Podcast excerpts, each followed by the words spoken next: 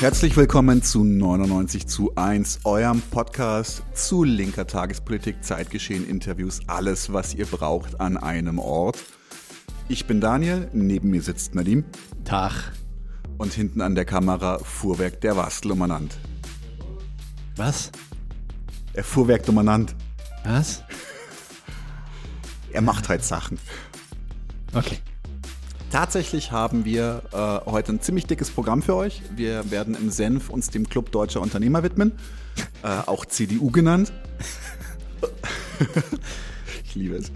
Und äh, dann werden wir im Zündfunken, wird Nadim euch den dritten Band von Vivek Schibbers Kapitalismus, nee, ABC des Kapitalismus vorstellen. Der heißt Kapitalismus und Klassenkampf. Passend dazu interviewen wir dann äh, Thomas Goes, einen Doktor der Sozialwissenschaften und Autor eines Buches mit dem passenden Titel Klassen im Kampf. Im Klassenkampfsport kümmern wir uns heute ein bisschen um Kollektiv e.V., eine schöne kleine Berliner Initiative. Ähm, werden wir ein bisschen drüber reden. Und im Stammtisch haben wir einige gute, eine sehr gute und auch einige furchtbare Nachrichten, aber so ist es halt im Leben. Da werden wir uns äh, Lula widmen. Mm, Lula Livre. Genau, äh, dann wie es weitergegangen ist in Myanmar, ein bisschen noch zu Griechenland, äh, da haben sich auch noch ein paar Sachen neu entwickelt. Und ich glaube, du machst noch die Amazon Union in Bessemer, Alabama. Fantastisch. Kurze Zusammenfassung über die letzten Geschehnisse dort. Ja. Hervorragend. Dann würde ich sagen, legen wir gleich los mit dem Senf.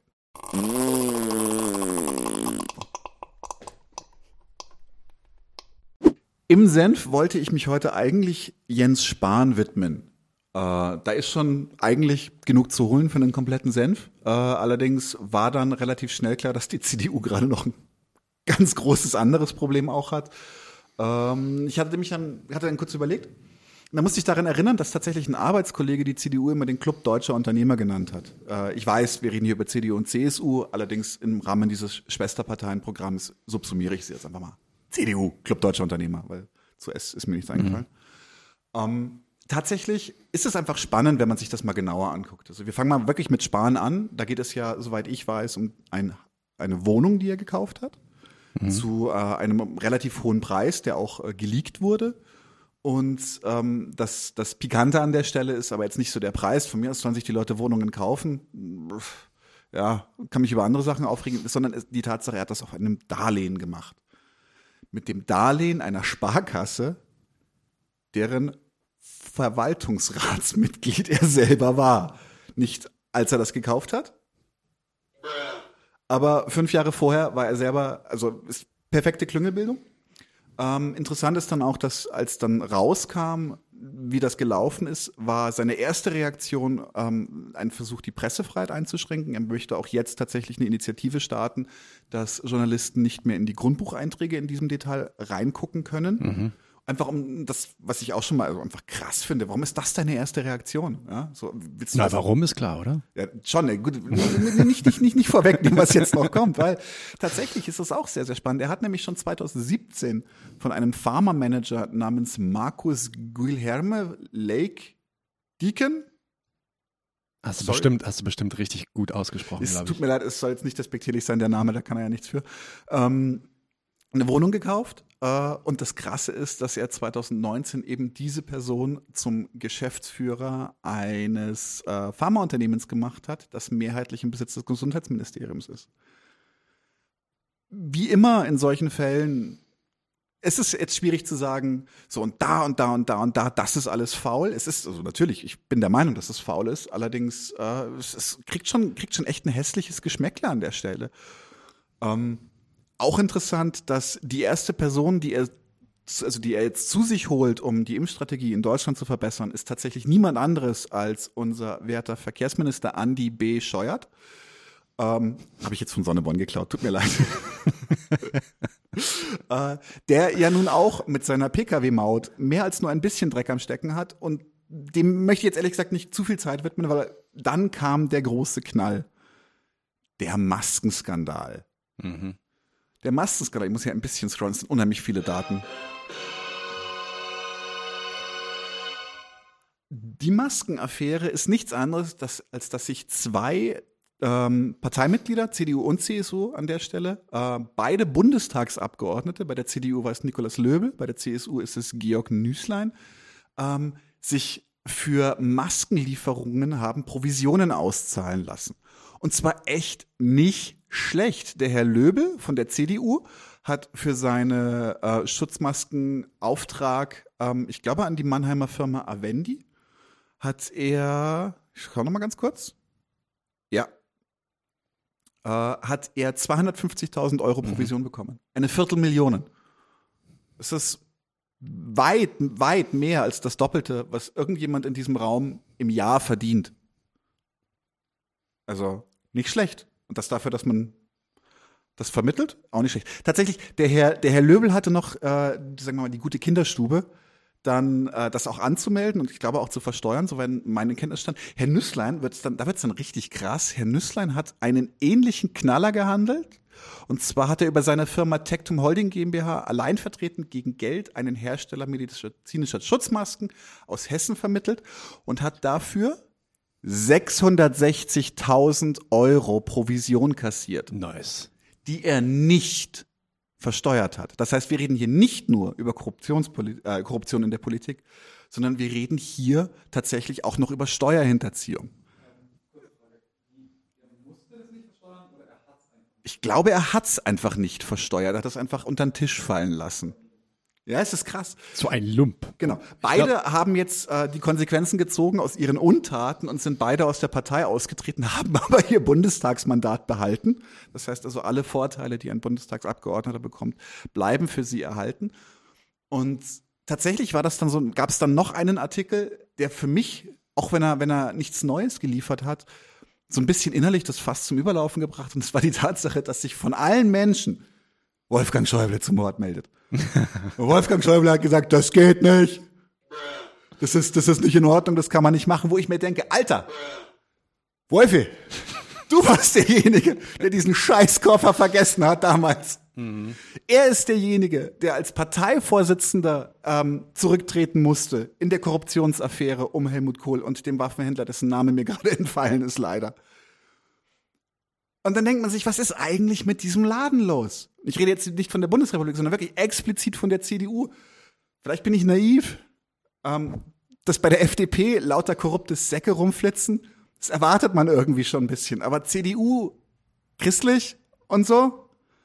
Und es geht halt auch weiter. Mein, mein Problem an der Stelle ist weniger, dass es passiert, sondern wie damit umgegangen wird. Es war damals bei Schäuble nicht genug, einen riesigen Skandal zu verschulden, um ihn aus der Bundespolitik rauszuhalten. Nein, der Mann ist Finanzminister geworden und durfte dann auch erfolgreich äh, Griechenland rekolonialisieren finanziell. Ja. Mhm. Einfach nur, um dir den Kopfschuss zu geben, erfahre ich dann, dass der neue Spitzenkandidat für die Bundestagswahlkampf in Mecklenburg-Vorpommern, ja, weißt du was? Philipp Amthor ist. Philipp Amthor, der tatsächlich für die Firma August, äh, Augustus Intelligence tätig war als Berater. Er hat das immer verneint tatsächlich, dass er dafür bezahlt worden ist. Ähm, allein die Aktienoptionen und Reisekosten, die sie ihm erstattet haben, gehen schon auf die 250.000 Dollar zu. Auch hier wieder einfach wunderbar. Ähm, es ist nicht nur Philipp Amthor, der für diese Firma gearbeitet hat, der tatsächlich seine Position genutzt hat, um diese Firma speziell ist ein IT-Unternehmen, speziell äh, Herrn Altmaier schmackhaft zu machen, sondern dann guckt man sich Augustus Intelligence an. August, äh, Augustus Intelligence, nicht, dass es August Intelligence heißt, Augustus Intelligence, guckt man sich die an. Und wer ist da noch auf dem Gehaltszettel? Hatten wir letzte Folge. Der Ex-Doktor. Ich habe gehört, er ist wieder Doktor. Der, der Karl von und zu Gutenberg. Genau, Karl Theodor okay. zu Gutenberg. Gutenberg. Und Gutenberg. für mich ist irgendwie, irgendwie, wenn man, wenn ich, wenn ich mich nicht mit einem Thema beschäftigen kann, ohne wie in ein verkacktes Spinnennetz reinzugreifen und alles bleibt an dir kleben, jede, jede, jede Verzweigung, die du aufmachst, zeigt dir neue, neue Korruption, neue Klüngelpolitik, neue, neue Elitenbildung, muss man auch ganz klar sagen. Diese Leute nutzen natürlich auch ihre politischen Mandate, um einen Einstieg zu kriegen in die Finanzelite. Mhm. Haben wir ja letzte Woche auch drüber geredet. Ganz genau, ganz genau. Aber der Amtor kann zumindest singen. Ich weiß, er nennt sich auch selber der Harry Potter der deutschen Politik. Also, ja, Harry Potter, ja, das ist äh, ja, fantastisch. Ja, blonder, um, blonder Harry Potter. Ein blonder Harry Potter. Nee, es ist, es ist tatsächlich, äh, der Fips, der macht mich schon ziemlich aggressiv, muss ich echt sagen. Viel mehr habe ich dazu echt nicht zu sagen. Ich, hab, ich wollte über einen Politiker reden.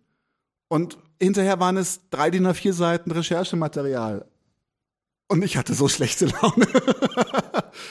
also auch hier, wirklich, es ist die, wie hat das, der, der amerikanische Komiker Louis Black hat das so formuliert, er hat gesagt, früh, schon immer haben die Wirtschaft und die Politik miteinander gevögelt. Nur früher war es wie in einem Hotelzimmer liegen, ist ein Witz von ihm. So, und du liegst im Hotelzimmer und du hörst zwei beim Vögeln, du weißt, die Vögeln gerade. Aber du weißt nicht genau wer und wo, aber du bist ziemlich sicher, dass du es weißt. Und inzwischen ist es wie zwei Köter auf der Straße.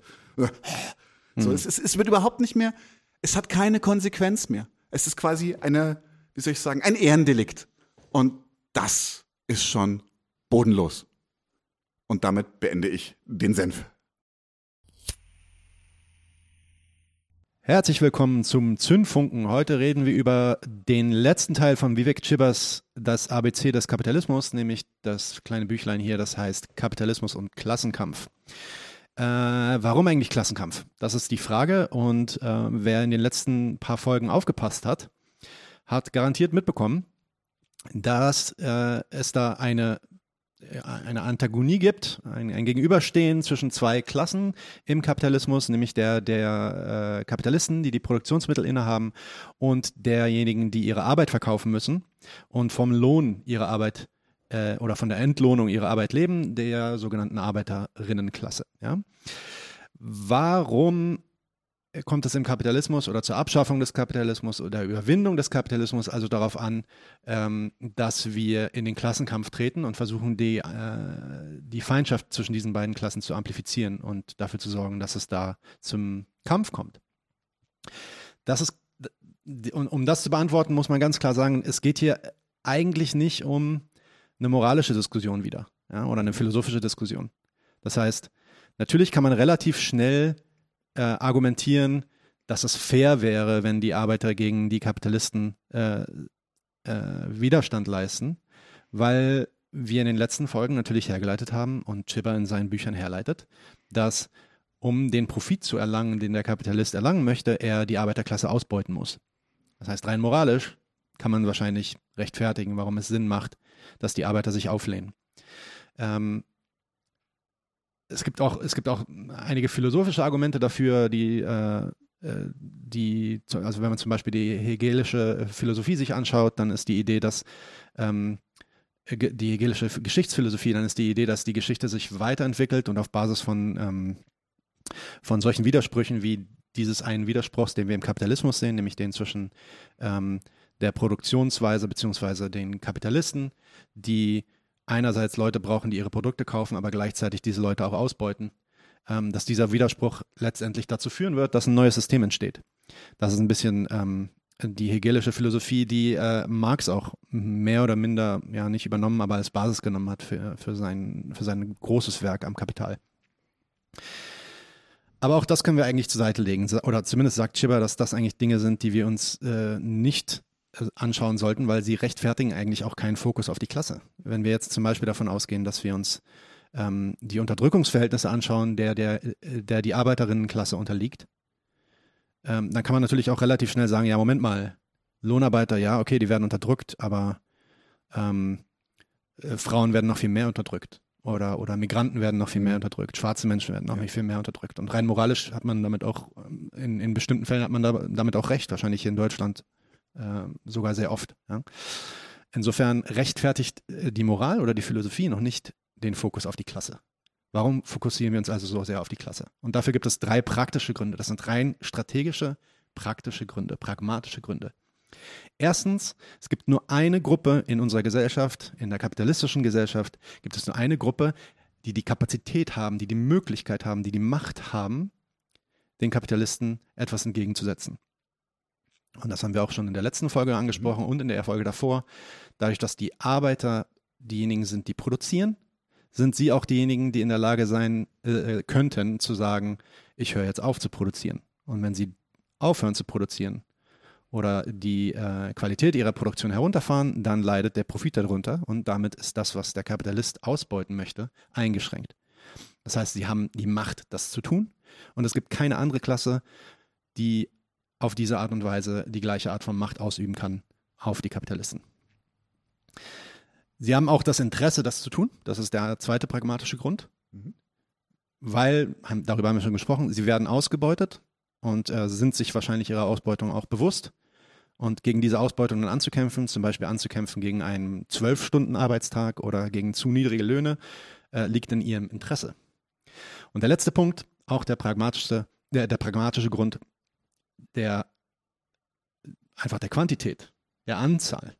Sie sind nämlich de facto die Mehrheit in der Gesellschaft. Wenn wir uns einzelne Gruppen anschauen, ne, wir können uns Migrantengruppen anschauen, wir können uns sogar Frauen und Männer anschauen, dann ist mit überwältigender Mehrheit die Arbeiterinnenklasse von der Zahl her die größte Klasse in mhm. unserer Gesellschaft und damit rein von der Masse an Menschen auch potenziell die mächtigste, die wir haben. Da habe ich jetzt schon eine Frage, weil wenn, wenn die Macht da ist, das Interesse da ist, die Kapazitäten da sind, ähm, warum haben die ArbeiterInnen eigentlich den Kapitalismus nicht längst gestürzt? Und warum, ein bisschen weiterführend, ist ausgerechnet diese Thematik völlig ins Hintertreffen geraten? Ja, das ist eine ähm, ziemlich wichtige Frage und das ist auch für den Marxismus und die Theorie des Marxismus in, vor allem nach dem Zweiten Weltkrieg ein großes Problem gewesen, eine große Frage gewesen, die sich gestellt wurde, nämlich warum äh, in den, vor allem in den 20er Jahren, in ja, 10er und 20er Jahren, in denen populistische, linkspopulistische Parteien und Bürgerbewegungen relativ stark waren, warum haben die es nicht geschafft, ähm, nicht mal ansatzweise geschafft, den Kapitalismus zu überwinden?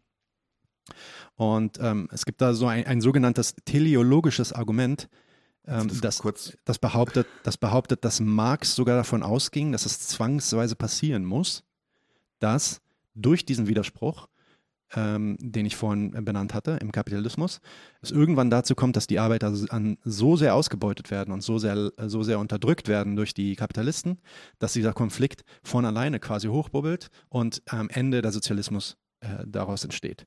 Das heißt, dass es quasi einen, einen, einen Zwang gibt, mhm. einen historischen Zwang gibt, dass der Kapitalismus sich selbst abschafft. Er redet auch ein bisschen darüber, dass der Kapitalismus seine eigenen Totengräber ähm, schafft mhm. und meint damit die Arbeiter ähm, und Arbeiterinnen, die immer weiter ausgebeutet werden und damit dann gedrückt werden äh, in, Richtung Widerstand. Und dann ist dann natürlich die Frage, okay, warum ist das noch nicht passiert? Weil ähm, schlechte Arbeiterkonditionen äh, haben wir auch bis heute noch überall auf der Welt. Aber diese Art von ähm, Widerstand und der, der kollektiven ähm, ja, der kollektiven Zusammenführung von Arbeiterinnen, um den Kapitalismus wirklich zu stürzen, hatten wir bisher noch nicht. Mhm. Und auch die Frage, warum überhaupt Arbeiter, Arbeiterinnenbewegungen im Kapitalismus und vor allem im Westen dann mhm. ähm, immer weniger wichtig werden und immer mehr in den Hintergrund geraten. Mhm. Und Chibber versucht das zu erklären auf Basis von einem Argument darüber, dass es zwei Arten von Widerstand gibt. Es gibt einmal den individuellen Widerstand und es gibt den kollektiven Widerstand. Und sein Argument ist, dass der individuelle Widerstand um einiges machtloser ist. Mhm. Na, natürlich kannst du auf Arbeit dann irgendwie, wenn du alleine bist, kannst du zu deinem Chef gehen und kannst verlangen, dass er dir mehr Geld zahlt oder dass er dir mhm. irgendwie eine Stunde, eine Stunde am Wochenende äh, freigibt oder so. Ähm, da, das kannst du machen, du musst dich nicht mit anderen Leuten ko äh, koordinieren, mhm. aber du hast halt nicht besonders viel Macht. Das heißt, damit kannst du nicht wirklich viel erreichen auf der individuellen Ebene. Ne? Ähm, weil am Ende, am Ende, ganz kurz, am mhm. Ende wird nämlich der Kapitalist, wenn du ihm da zu weit gehst, sagen, okay, wenn du jetzt mehr Geld willst oder wenn du weniger arbeiten willst, dann äh, entlasse ich dich und hole mir jemanden neuen, der das so macht, wie ich es möchte. Mhm. Finde ich gut. Es erscheint mir tatsächlich auch gerade so, als sei das die Normalform, dieser individuelle Widerstand, weil wir immer daran zu angehalten werden, als Individuum so Kleinigkeiten zu machen. Genau, und wir, wir werden uns ja in der fünften Folge auch ähm, mit dem Neoliberalismus beschäftigen und auch darüber reden, inwiefern ähm, die neoliberale, neoliberale Ideologie genau diese Art von Denken mhm. ähm, multipliziert und verstärkt. Demgegenüber ähm, sagt Chibber, sind die kollektiven Arten der Organisierung um einiges aufwendiger. Ja, ähm, die kollektive Art der Organisierung ist die Organisierung, die am Ende aber dann die Macht hat. Wenn wir genug Leute zusammenkriegen, dann können wir den Kapitalisten Druck machen. Aber um das erstmal hinzubekommen, brauchen wir, äh, müssen wir einige Hürden überwinden. Er nennt das Hürden, die wir zu überwinden haben, um überhaupt in die Lage zu kommen, dass wir eine mächtige äh, Arbeiterorganisation werden, die eventuell dann auch in der Politik vertreten ist. Und mhm. er nennt da drei Hürden. Erstens ist die Macht der Chefin, das heißt, oder des Chefs. Ne? Das heißt, ähm, wir haben, in, ja, in Deutschland sind wir einigermaßen ähm, geschützt, was äh, so Streiks angeht. Einigermaßen sage ich im Vergleich mhm. zu den USA zum Beispiel. Da sind Streiks und generell Gewerkschaftsgründungen oder so sind extrem schwierig. Und sobald du eigentlich diese Idee auch nur droppst und ähm, mit irgendwem besprichst, bist du eigentlich in Gefahr.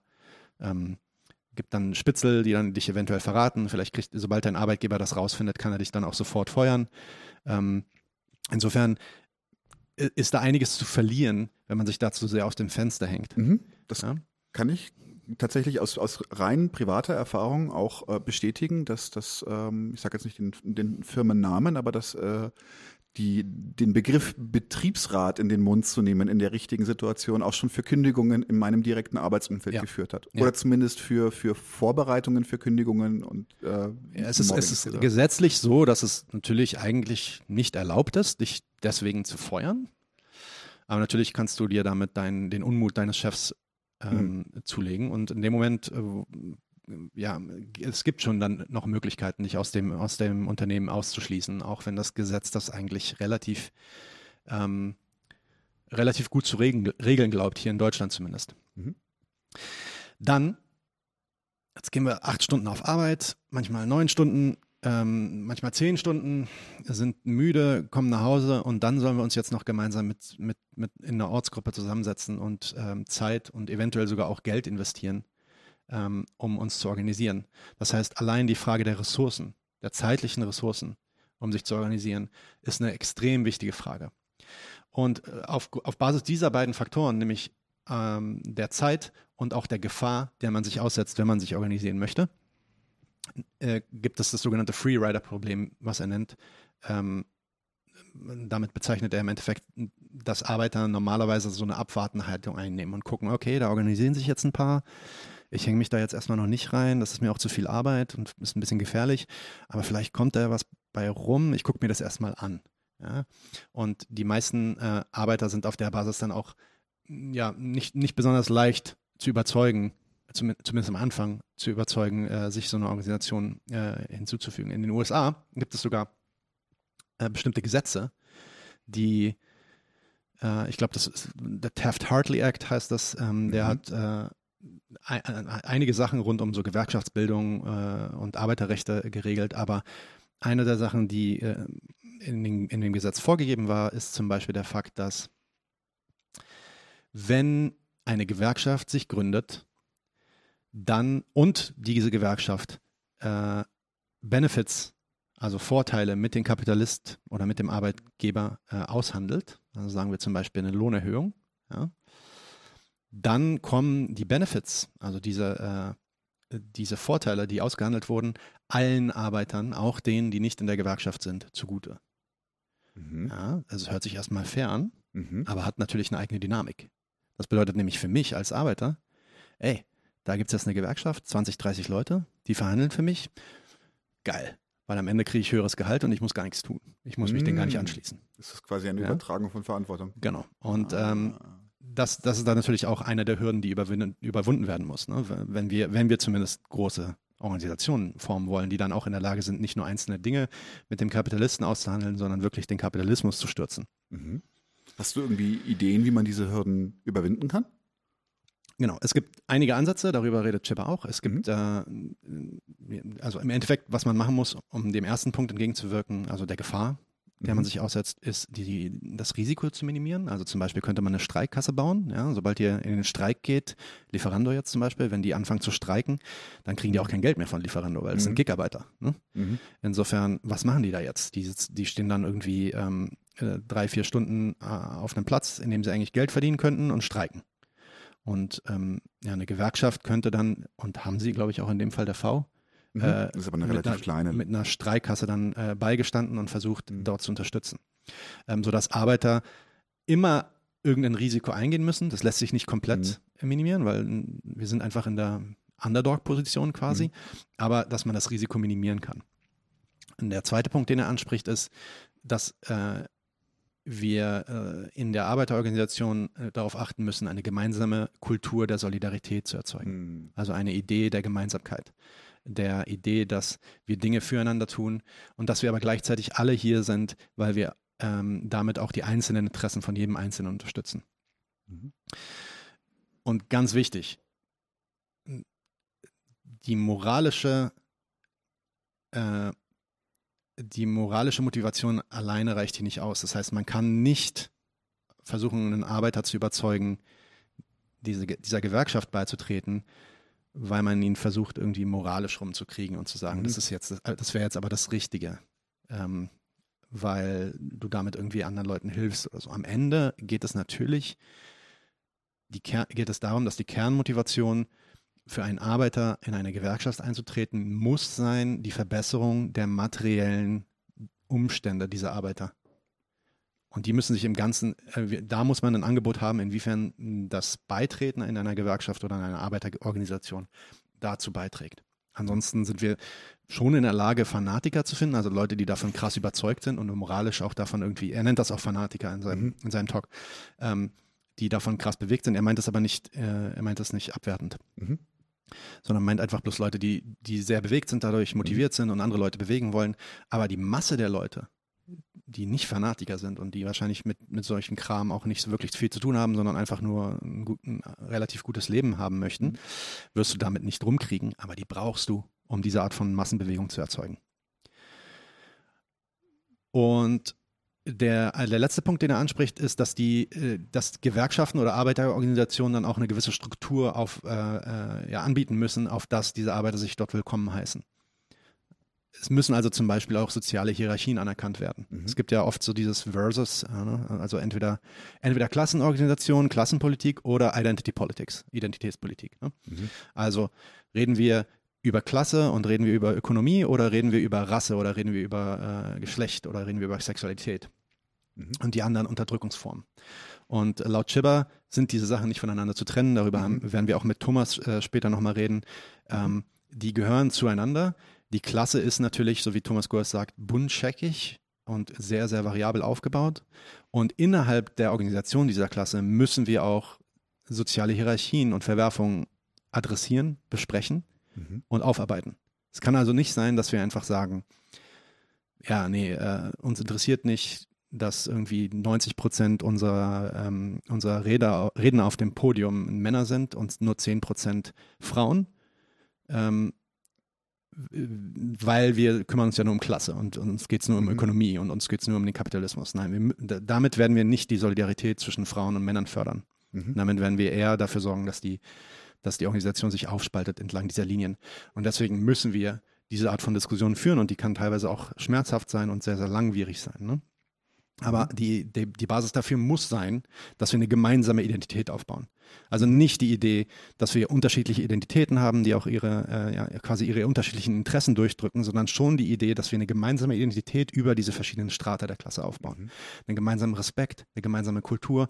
Und in der Vergangenheit war das so in den 20er Jahren, dass das auch dann durch gemeinsame Aktivitäten, ähm, Kitas, äh, Bildungsaktivitäten, Lesekreise und so mhm. äh, versucht wurde, kulturell quasi in diese Klasse hineinzubringen.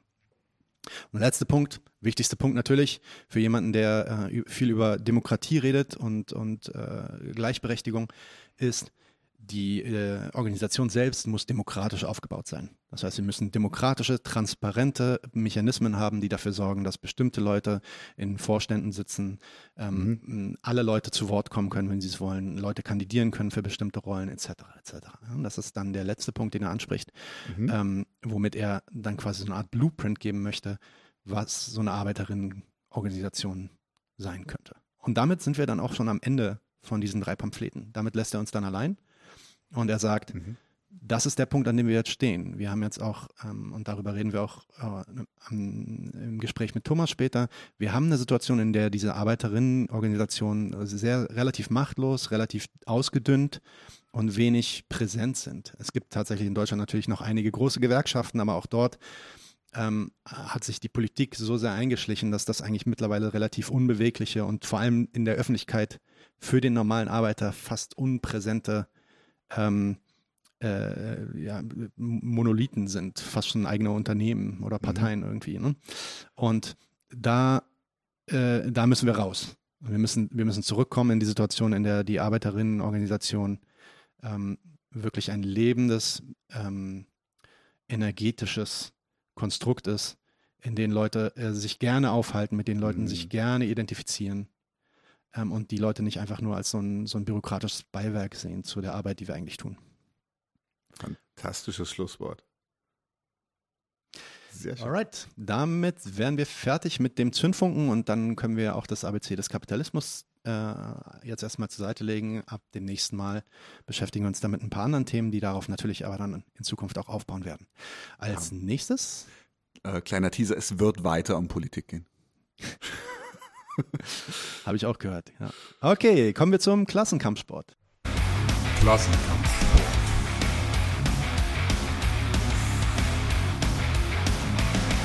So, willkommen zum Klassenkampfsport. Im Klassenkampfsport möchte ich mich heute einer Initiative aus Berlin widmen. Das ist also wieder ein bisschen lokaler. Die nennen sich ganz simpel Kollektiv e.V. Und äh, ich möchte mich vor allem im Hinblick auf ein bestimmtes Projekt äh, Ihnen widmen, was mir einfach, ähm, was mir einfach wirklich gut gefällt. Und zwar möchten Sie ein ähm, ein Haus gründen, ein, ein, ein linkes Zentrum gründen, das sogenannte Anton Sewkow Haus. Anton Sewkow war ein äh, Berliner Kommunist und äh, Anführer der größten Widerstandsgruppe gegen Adolf Hitler im Dritten Reich in Berlin damals. Also durchaus ein mutiger Mensch, der ja doch ein eigenes Haus verdient hat. Ähm, tatsächlich war für mich so am Anfang so ein bisschen die Idee, so, so ja gut, ah, linkes Zentrum, dann Köpi, Regal, haben wir doch. Ähm, dann habe ich mich mit denen kurz geschlossen, die haben auch, äh, haben dann telefoniert miteinander, es war ein sehr schönes Gespräch, fand die echt sympathisch. Und da fiel dann, fielen dann so ein paar Kleinigkeiten, wo, die mir echt gut gefallen haben. Und zwar, dass es für sie nicht darum geht, jetzt einfach wieder ein linkes Zentrum zu gründen, eben wie halt diese, diese linken Zentren, die, die man auch kennt, ähm, die ich persönlich auch irgendwie mag die aber immer irgendwie geschlossene, geschlossene Orte sind, ein Stück weit. Also ich kenne niemanden, der jetzt auf die Idee käme, zum Beispiel äh, im Rahmen von, von, von, von Klassen, klassenbewusster linker Arbeit so als erstes äh, bei der, bei der Regalstraße anzufragen mhm. und sowas. Ähm, möchte diese, diese, diese kulturellen Freiräume nicht runterreden, aber sie sind keine Orte der Begegnung. Und das ist das, wo Kollektiv e.V. genau reingrätschen will, in diese Lücke. Und zwar ähm, möchten sie, dass das Anton Sefkow Haus an einem Ort ist, der noch nicht infrastrukturell und gentrifizierungsmäßig vollkommen erschlossen ist, sondern wirklich so ein bisschen außerhalb. Sie sagen raus aus dem Ring, ist ein richtiger Slogan von ihnen. Und äh, sie möchten, dass das äh, ein Ort ist, in dem jeder willkommen ist. Also dass quasi das ein Ort ist, in dem die Nachbarschaft sich mitorganisiert. Ähm, in denen, was weiß ich, äh, eine, tatsächliche Volksküche und nicht nur eine Volksküche für andere Zekos, sondern äh, dass, dass alle möglichen, sie haben, sind noch nicht so konkret, ähm, sie, sie wollen, dass das einen, einen, eine Anschlussfähigkeit hat, die ich super sympathisch finde. Ähm, ich habe dann auch ein bisschen gefragt, so wie seid ihr jetzt gerade momentan schon vom Stand der Organisation her? Sie haben dann zugegeben, noch nicht so weit. Ähm, sie haben aber auch schon ein paar Spender und sowas. Ähm, sie wollen sich auch unabhängig halten. Ich habe dann auch ein bisschen, ein bisschen gebohrt. Sie sind wirklich von einem ganz, ganz vielfältigen Hintergrund, weil sie halt auch keine linke Identitätspolitik an der Stelle, also innerlinke Identitätspolitik bespielen wollen. Ähm, und ich glaube, dass das, dass das eine sehr, sehr unterstützenswerte Initiative ist. Und dass gerade in so frühen, in so frühen Stadien, wo halt noch nichts gesprochen ist, wo auch quasi die Identität dieses Hauses zum Beispiel nur, nur eine Absichtserklärung ist, kann man unglaublich viel machen. Und äh, deswegen würde ich tatsächlich jeden ermutigen, sich damit ein bisschen zu beschäftigen. Den Link werden wir auch posten äh, zu dieser Initiative. Guckt euch das an. Es ist jetzt gerade wirklich, weil es so am Anfang ist, für mich eher eine Aufforderung, ähm, teilt das vielleicht ein bisschen mit Leuten, äh, beschäftigt euch, meldet euch bei denen, wie gesagt, sie sind super freundlich gewesen und total, also waren, waren echt schöner menschlicher Kontakt auch einfach hier. Ähm, vielleicht wird was richtig Geiles draus, dann hätten wir tatsächlich zum ersten Mal seit Urzeiten in Deutschland wieder ein linkes Zentrum als Ort der Begegnung ähm, außerhalb einer linken Szene. Okay, Leute, wir brauchen eure Unterstützung. 99 zu 1 auf YouTube, bitte auch auf Twitter oder auf Facebook folgen. Auf YouTube am besten folgen und das Glöckchen anklingeln, damit ihr Informationen darüber bekommt, wenn was Neues kommt. Ähm, kostet euch nichts, könnt ihr draufgehen. Euer Like bringt uns sehr, sehr viel, weil wir damit Reichweite erzeugen und das ist uns sehr, sehr wichtig hier. Bitte geht, wie gesagt, Facebook, äh, YouTube, Twitter, Instagram. Instagram. 99 zu 1 ein Wort, 99 die Zahl und dann zu 1 als Wort. Mhm. Jo. Wir bedanken uns für jede Unterstützung. Wir machen das momentan neben einem Vollzeitjob. Das heißt, äh, wir brauchen Reichweite. Genau, Social Media, Reichweite. Genau. Posten, posten, posten, verteilen und natürlich bitte an eure Leute und an eure Freunde geben. Jo Leute, äh, herzlich willkommen zu 99 zu 1 an Thomas Alt-Goes. Genau, ähm, wir reden heute mit ihm über äh, Klasse, Klassentheorie und alles rund um Klasse und Klassenpolitik. Ich gebe eine kurze Einführung darüber, wer Thomas eigentlich ist. Er hat an der Universität Jena zum Thema Prekarisierung ähm, promoviert, arbeitet gegenwärtig am Soziologischen Forschungsinstitut äh, SOFI in Göttingen ähm, Goes arbeitet, oder Goose, sorry, arbeitet in der Tradition einer kritischen Theorie der Gesellschaft. Das heißt, seine Arbeitsschwerpunkte liegen in Arbeitssoziologie, Arbeitserziehungsforschung, Kapitalismusanalyse, ähm, und Lohnabhängigkeitsbewusstseinsforschung. Langes Wort, sowas gibt's auch im Deutschen, glaube ich. Ähm, Im Mittelpunkt seiner Forschung steht die Restrukturierung von Klassenverhältnissen auf gesellschaftlicher und betrieblicher Ebene. Ähm, das heißt, äh, dabei schaut er sich in dem Zusammenhang oft so politische Verarbeitungsweisen in gewerkschaftlicher Organisierung und auch solidarische Alternativen an. Er hat außerdem ähm, einige Bücher geschrieben, unter anderem das Buch Klassen im Kampf, das wir hier jetzt auch gleich einblenden werden. Und auf das werden wir auch inhaltlich jetzt ein bisschen eingehen. Ähm, Thomas, habe ich irgendwas vergessen? Nee, das war alles richtig. Aber am besten ist es so, dass man nicht, äh, nicht mit Groß anspricht, weil ich habe das nur gesagt. Ein kleiner okay. Scherz. Normalerweise okay. sagen alle in Deutschland grüß. Alles gut. Du hast nichts vergessen, äh, was meine Arbeitsschwerpunkte angeht. Ich bin natürlich auch politisch aktiv. So, ich mache bei einem äh, Netzwerk mit, das heißt organisieren, kämpfen, gewinnen. Ich finde das eigentlich mhm. ganz nützlich, das zu sagen, weil ich meine mhm. wissenschaftliche Arbeit jetzt nicht ganz im, im luftleeren Raum mache. Ja. Ja, und das wäre wichtig. Hm? Genau. Okay, sehr schön. Gut, äh, Thomas, bevor wir beginnen, normalerweise stellen wir dann an unsere Gäste immer äh, diese eine Frage, äh, ob du uns nicht vielleicht ein, zwei, vielleicht drei mhm. Leute nennen kannst, die dein, die dich politisch am stärksten beeinflusst haben in deinem Leben. Muss jetzt auch nicht irgendwie gewichtet sein, muss nicht für immer gültig sein, kann jetzt eine Momentaufnahme sein. Was kommt dir da so spontan in den Sinn, wenn wir dich danach fragen? Naja, also äh, wenn ich darüber nachdenke, wie ich so politisch denke, dann fallen mir erstmal gar nicht so wahnsinnig viele konkrete Namen ein, sondern es sind eher so Traditionslinien. Okay. Also wenn ich ja. überlege, wofür stehe ich, also in welcher Traditionslinie denke ich jetzt, dann ist es so etwas wie ein linker Eurokommunismus. Und eine Person, die dafür steht, das wäre zum Beispiel Pietro Ingrao. Kennt, glaube ich, in der heutigen jüngeren radikalen Linken können das noch weniger. Das ist ein Mensch gewesen, der auf dem linken Flügel der PCI in Italien in den 60er, 70er Jahren Politik gemacht hat und ich fände das interessant, weil die damals unter ja natürlich anderen wirtschaftlichen und sozialen Rahmenbedingungen, aber eben doch einem entwickelten Kapitalismus, einer entwickelten Demokratie nach einem Weg zum Sozialismus gesucht haben, der eben nicht sozialdemokratisch gewesen ist. Mhm. Das wäre so eine Traditionslinie. Und äh, dann äh, habe ich immer gesucht, weil ich ja als Wissenschaftler auch arbeite, nach intellektuellen Vorbildern. Und da wäre so eine Person Howard Zinn, ein amerikanischer mhm. Historiker, mhm. der aus einer eher libertären Traditionslinie kommt. Äh, an dem fände ich halt, er hat so ein monumentales Werk geschrieben, die Geschichte des amerikanischen Volkes, wo er die Geschichte von unten sozusagen erzählt, ja, der Klassenkampf, äh, der, mhm. Ja, genau, People's genau. History. Und das, das finde ich sehr, sehr, äh, sehr vorbildlich als aufklärische Wissenschaft, aber auch weil das ein Typ gewesen ist, wo ich oft denke, so wäre ich gerne. Ist ja nicht mhm. schlecht, Vorbilder zu haben, auch wenn ich so nicht bin, aber mhm. ähm, der politisch aktiv gewesen ist, der Bewegung, die nicht gewesen ist. Und ja, das bewundere ich schon sehr. Ja. Und dann gibt es natürlich Menschen, äh, die, die ganz viel machen, aktiv sind, die ich inspirierend finde. Aber die sind Zahl, also die sind jetzt nicht namenlos, aber hilft jetzt auch nichts, wenn ich die Namen sage. Okay, ja, okay. Vielen Dank. Cool. Danke sehr. Ähm, ja, bevor wir richtig ins Thema einsteigen, so äh, Klassenbegriffe äh, und Klassentheorie, erstmal ja. eine generelle Frage. Du bist ja auch Gewerkschafter, ähm, Gewerkschaftler.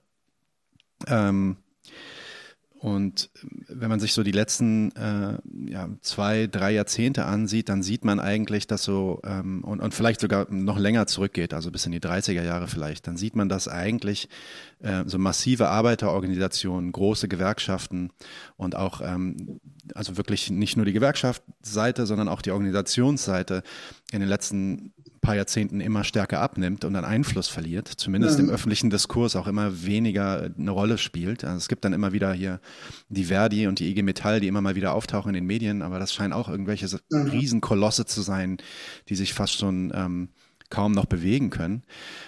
Und, und wir sehen diese Entwicklung auch nicht nur in Deutschland, wir sehen das fast in allen Industrienationen irgendwie. Ähm, was, was kann man an diesem Trend ableiten? Was sind deiner Meinung nach die Gründe für die Entwicklung?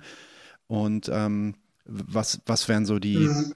äh, die Mittel bzw. die Ansätze, die wir gehen müssten, um dem entgegenzuwirken? Also erstmal finde ich die Perspektive nicht falsch. Ne? Also, dass man sagt, es gibt eine Defensive der, der Gewerkschafts- und Arbeiterinnenbewegung. Mhm. Aber mir ist es immer wichtig zu sagen, es gibt auch die Gegenmomente. Ne? Wenn du dann sagst, ja, Metall und Verdi sind Kolosse, die sich kaum bewegen. Ich finde, es gibt auch eindrucksvolle Kämpfe immer wieder. Ja? Mhm. Also, mhm. wo äh, Belegschaften lange kämpfen.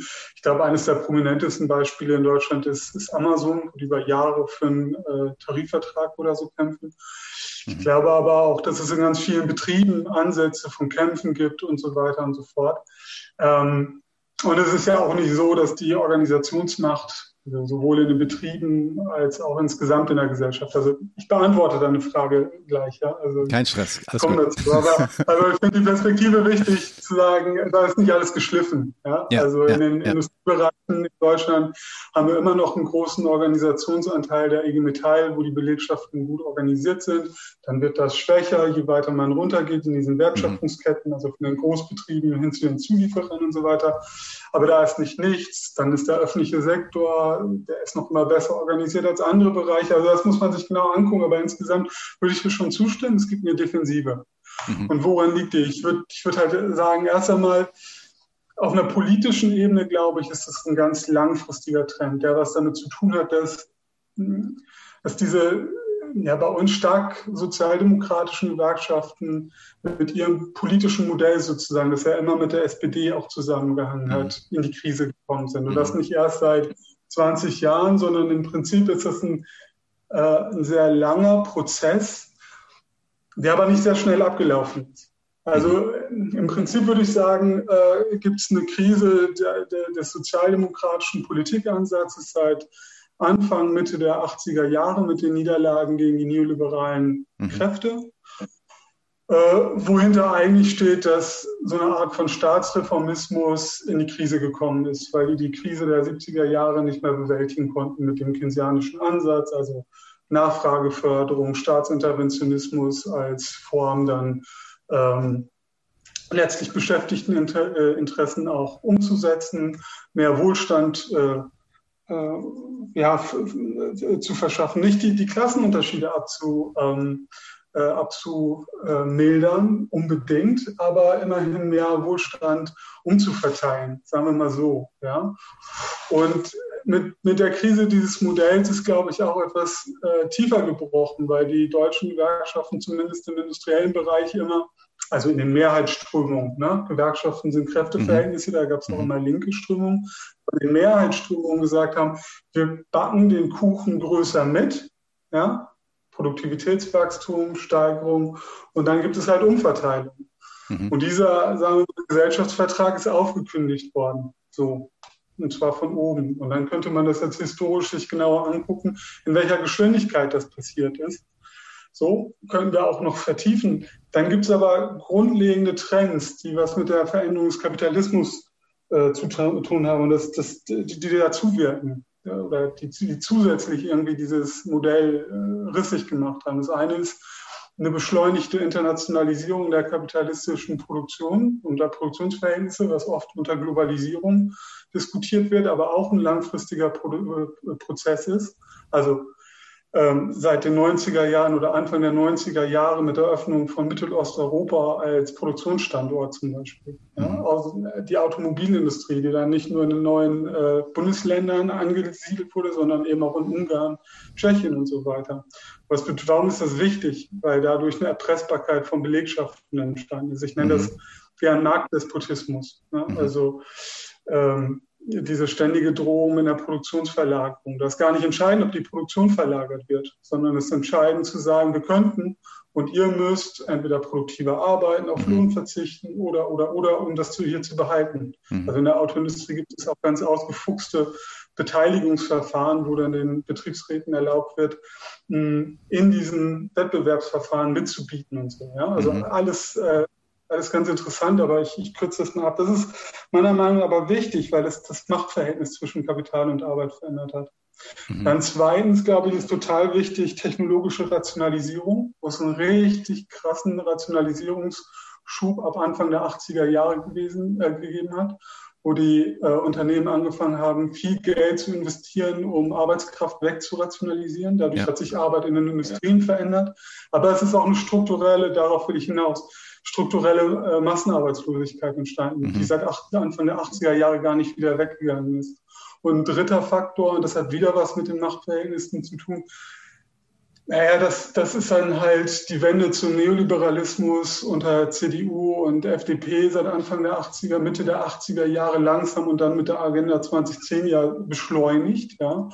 Leiharbeit, geringfügige Beschäftigung, Förderung von Niedriglohnsektoren. Das heißt, zusätzlich zu diesem internationalen Wettbewerbsdruck, zusätzlich ähm, zur Massenarbeitslosigkeit dann eben noch Prekarisierung, also mhm. soziale Verwundbarkeit. Und ich würde sagen, das sind schon schon sehr, sehr wichtige äh, Entwicklungen, strukturelle Entwicklungen, ja, nicht politisch un, äh, unmittelbar, sondern strukturelle Entwicklungen, die das Kräfteverhältnis verschlechtert haben. Und dann kommt was dazu, was ich extrem wichtig finde, nämlich, dass die alten Hochburgen der Gewerkschaften schlicht auch einfach weggefallen sind. Es mhm. hat was damit zu tun, dass der internationale Wettbewerbsdruck dazu geführt hat, aber die Beschäftigung hat sich ja verändert. Wir haben heute weniger Industriebeschäftigte, ganze Bereiche Werften oder so, oder, ja. Bergbau, der, der, Bereich, das Werk ist, wo, wo auch günstige Organisierungsbedingungen äh, waren. Und dann sind eben mit der Prekarisierung, Privatisierung und der Anlage von Kapital neue Bereiche entstanden,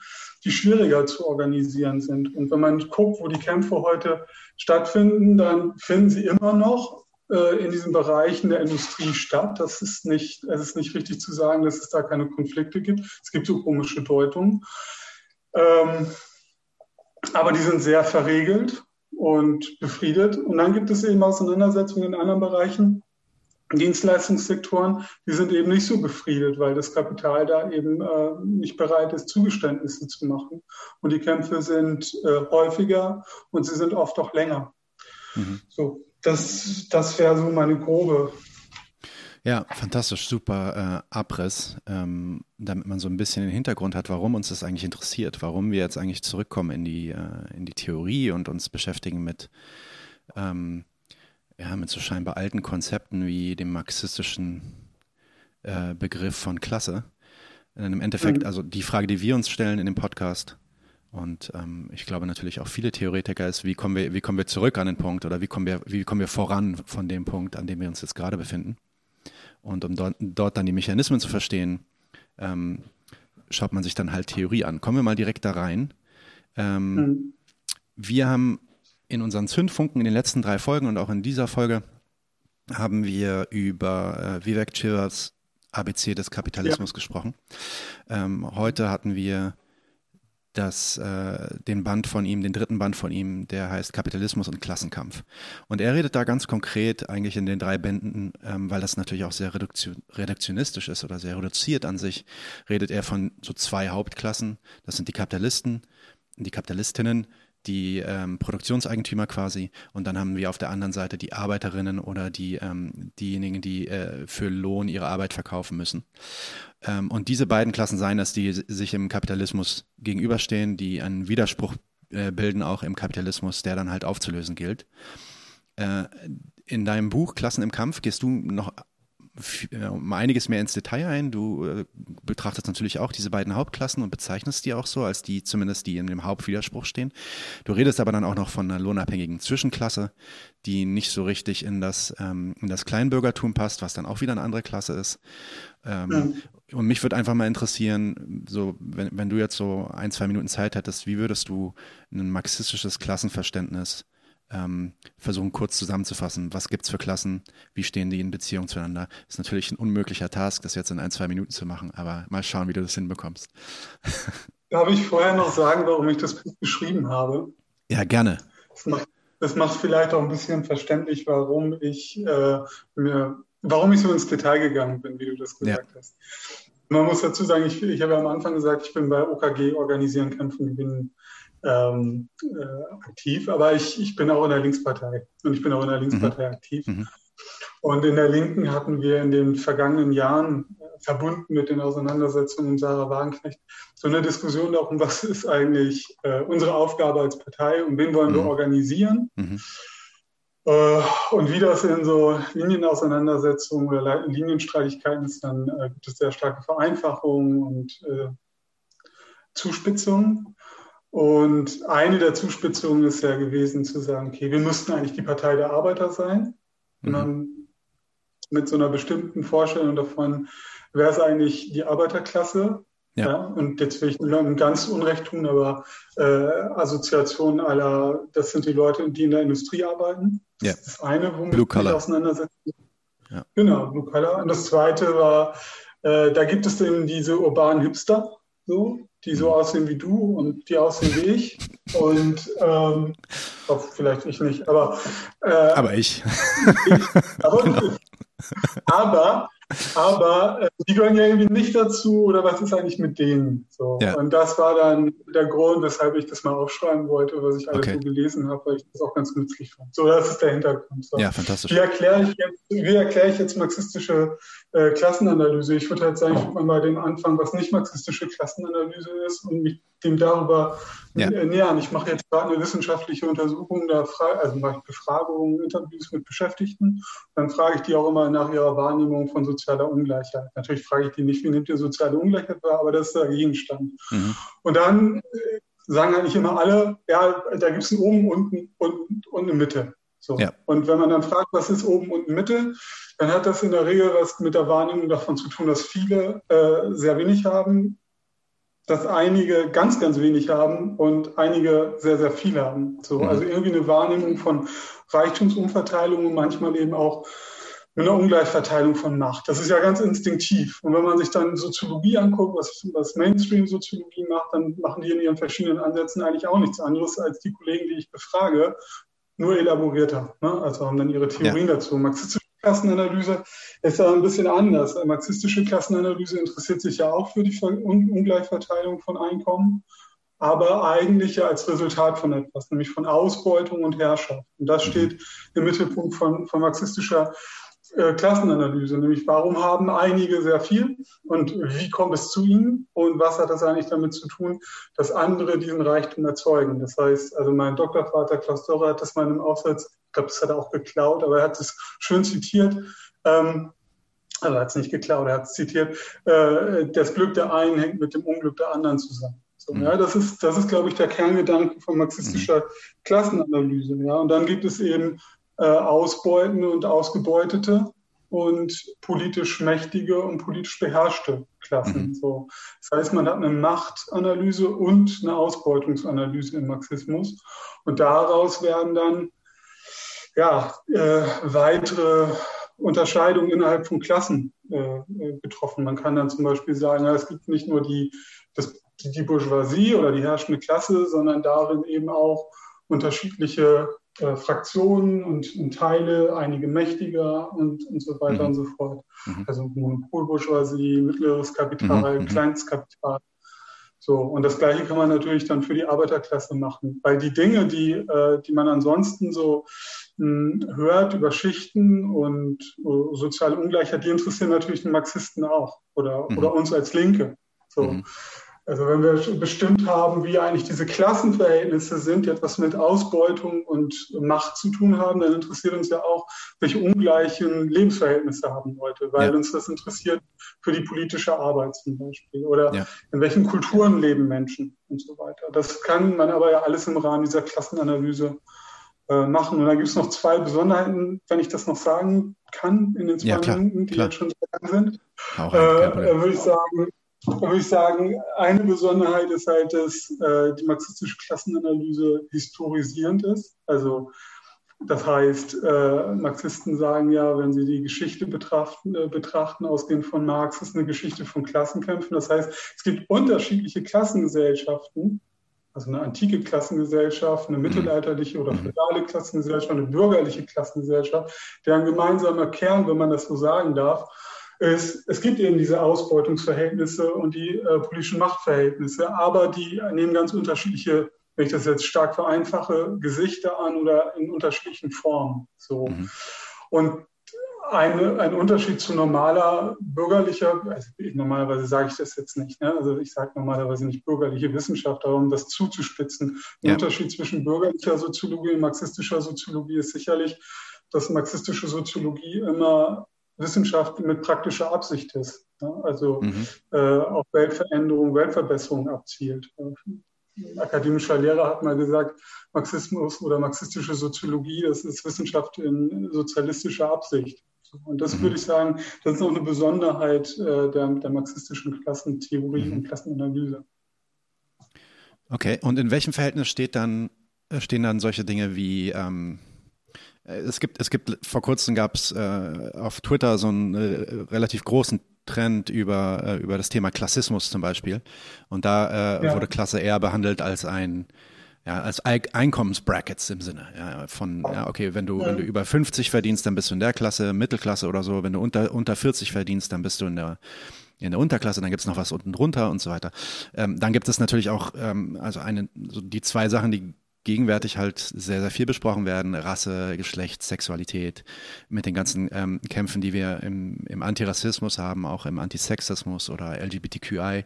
Ähm. Inwiefern hängt die marxistische Klasse oder die marxistische Definition der, äh, der Klasse zusammen mit diesen anderen Identitätsformen, würde ich sie mal nennen. Und inwiefern können wir überhaupt, und das, da sehe ich halt öfter mal eine Konflation zwischen ähm, dem Begriff Identität und dem Begriff Klasse, wo Klasse für mich eher so eine Art ja, ein Verhältnis darstellt.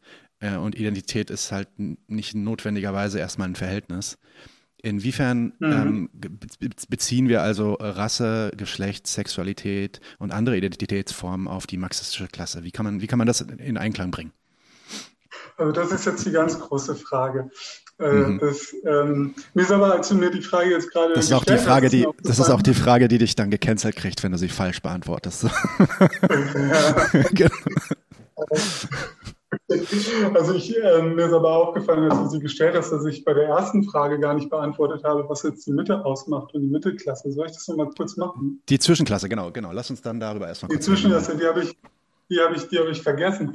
Also wenn man so, wenn man jetzt äh, grob herangeht und sagt, es gibt Ausbeuten und es gibt beherrschte Klassen, ja, dann sagt mhm. man ja eigentlich, also in der marxistischen Analyse, es gibt so etwas wie äh, Menschen, die erzeugen ein gesellschaftliches Mehrprodukt durch ihre Arbeit und andere, die eignen sich das an. Das ist das eine. Also hat man, äh, hat man, hat man diese Achse. Und die zweite Achse ist ja, ähm, wenn man jetzt mal an äh, Klassenverhältnisse, die wir alle aus der Schule kennen, äh, denkt, wie aus dem Mittelalter. Ja? Da sagt man, okay, die, die, die unmittelbaren Produzenten, wie die Marxisten sagen, das sind die Bauern gewesen. Ja. Ja.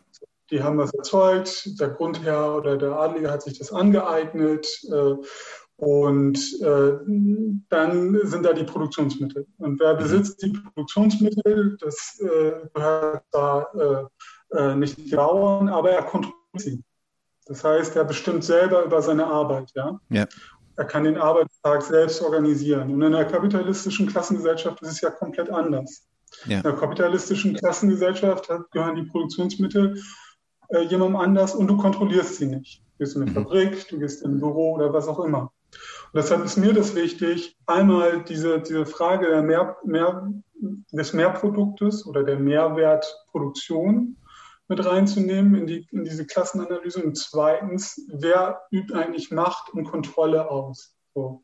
Und dann komme ich eben dazu zu sagen, gut, die Arbeiterklasse sind nicht diejenigen, die einfach nur in der Produktion sind, sondern alle, die erst einmal daran teilnehmen, dass Kapitalisten, private Unternehmen das investieren, wir vermehren dann ein, äh, wir erzeugen ein, vereinfacht gesagt, einen Gewinn durch unsere Arbeit und der wird angeeignet. Mhm. So. Ja. Und, und daran sind, sind, wenn man in Industrieunternehmen äh, sich anschaut, nicht aber nur die Leute beteiligt, die mit ihren Händen arbeiten, sondern auch die mit dem Kopf arbeiten, mhm. Leute, die LKWs fahren und so weiter und so fort. Mhm. Ich würde sogar so weit gehen zu sagen, es gehören auch Bankangestellte dazu, mhm. weil es ja letztlich einen gesellschaftlichen Kreislauf gibt. Mhm. Ne? Geld wird investiert, es kommt, wird über Banken organisiert, wird investiert, dann kommt der Handel dazu und dann wird es abgesetzt. So. Deshalb habe ich ein ganz umfassendes Verständnis von der Arbeiterinnenklasse. Die Mittelklasse würde ich dann eben sagen, sind die, die nicht von Kapital äh, ausgebeutet äh, werden. Und das sind Staatsbeschäftigte. Und der mhm. Staat, das ist ja klar, das weiß jeder, der sich ein bisschen mit Geschichte beschäftigt hat, der ist enorm gewachsen mit der Entwicklung des Kapitalismus. Ja, also die, die Staatsbeschäftigten sind enorm gewachsen, wenn man sich das anschaut, in, auch, auch seit äh, Ende ja. der 50er Jahre. Ja. Das ist also ein großer Teil der Menschen äh, lebt von, lebt von äh, nicht vom Staat, aber für, durch Arbeit für, für, den Staat in den unterschiedlichen Bereichen. Und dann Und muss man werden, sich ja fragen, die werden, die werden nicht ausgebeutet, deiner Meinung nach, weil sie nicht an dem Produktionsprozess äh, teilhaben, sondern was sie eigentlich, also sie sind nicht an dem Ware, an der Warenproduzierung und an dem ja. Warenumlauf quasi betätigt, ja. sondern sie arbeiten dem Staat zu auf Basis Ja, die erbringen, äh, die erbringen ja äh, zum Teil, also die erbringen ja aus einer systemischen Perspektive, aber auch aus der Perspektive von Menschen. Es kommt ja darauf an, welchen Teil des Staates man sich anschaut. Also vereinfacht gesagt gibt es ideologische Staatsapparate, mhm. repressive Staatsapparate mhm. und dann kann man sich darüber unterhalten. Schule, Polizei und so, ja. Mhm. Schule, ja, wollte ich gerade aus, ausführen. Ja. Armee ja. und Schule, repressiver ja. Staats, äh, Armee und Schule, sehr schön. Äh, Schule, äh, Schule, äh, ideologische Staatsapparate. Armee, äh, Polizei, repressive Apparate. Und dann kann man sich darüber unterhalten, wozu gehören eigentlich die verschiedenen Sozialstaatsapparate, die eine erzieherische Wirkung haben und so weiter und so fort. Äh, Dienstleistungen für uns alle erbringen, die wir auch wollen, mehr oder weniger, äh, in der Qualität. Ja? Also das ist ja äh, politisch aus einer systemischen Perspektive und aus der Perspektive von uns äh, zum Teil sind das ja notwendige Dienstleistungen. Trotzdem ist ja der gesamte ja. Staat aus einer marxistischen Perspektive etwas, was zur Reproduktion der Klassenherrschaft beiträgt. Das ist jetzt ja. sehr theoretisch gesagt. Das ist äh, kein neutraler Apparat, sondern dass sich diese Klassenausbeutung reproduzieren kann, erneuern kann. Dafür braucht es diesen Staat. Die Schulen müssen da sein, es müssen richtig ausgebildet werden, es müssen bestimmte Werte und Normen vermittelt werden. Im Zweifel äh, der, der, die Rechtsordnung muss aufrechterhalten mhm. werden, damit normal gewirtschaftet werden kann und so weiter und so fort. Ja.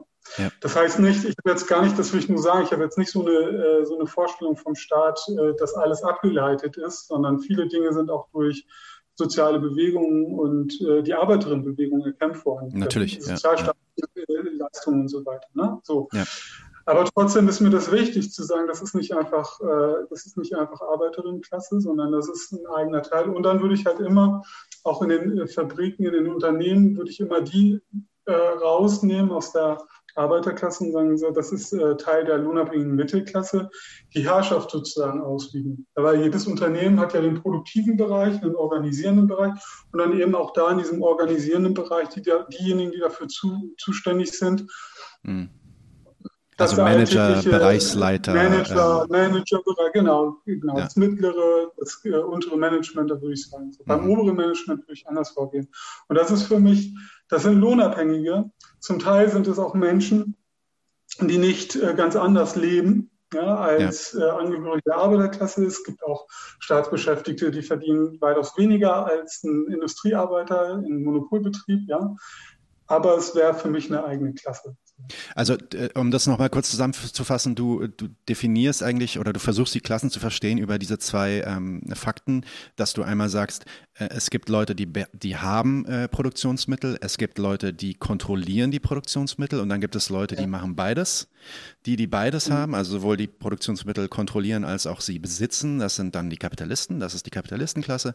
Die, die weder ähm, kontrollieren, noch äh, haben, das ist dann eher die Arbeiterklasse und dann gibt es etwas dazwischen, das sind dann quasi die, die entweder schon was zu sagen haben, also schon kontrollieren, das wären dann die Manager, ähm, oder, oder die halt komplett raus sind, weil sie, weil sie an dem Produktionsprozess an sich erstmal nicht teilhaben, sondern eher an der Reproduktion der Klassenverhältnisse durch den Staat äh, teilnehmen. Genau.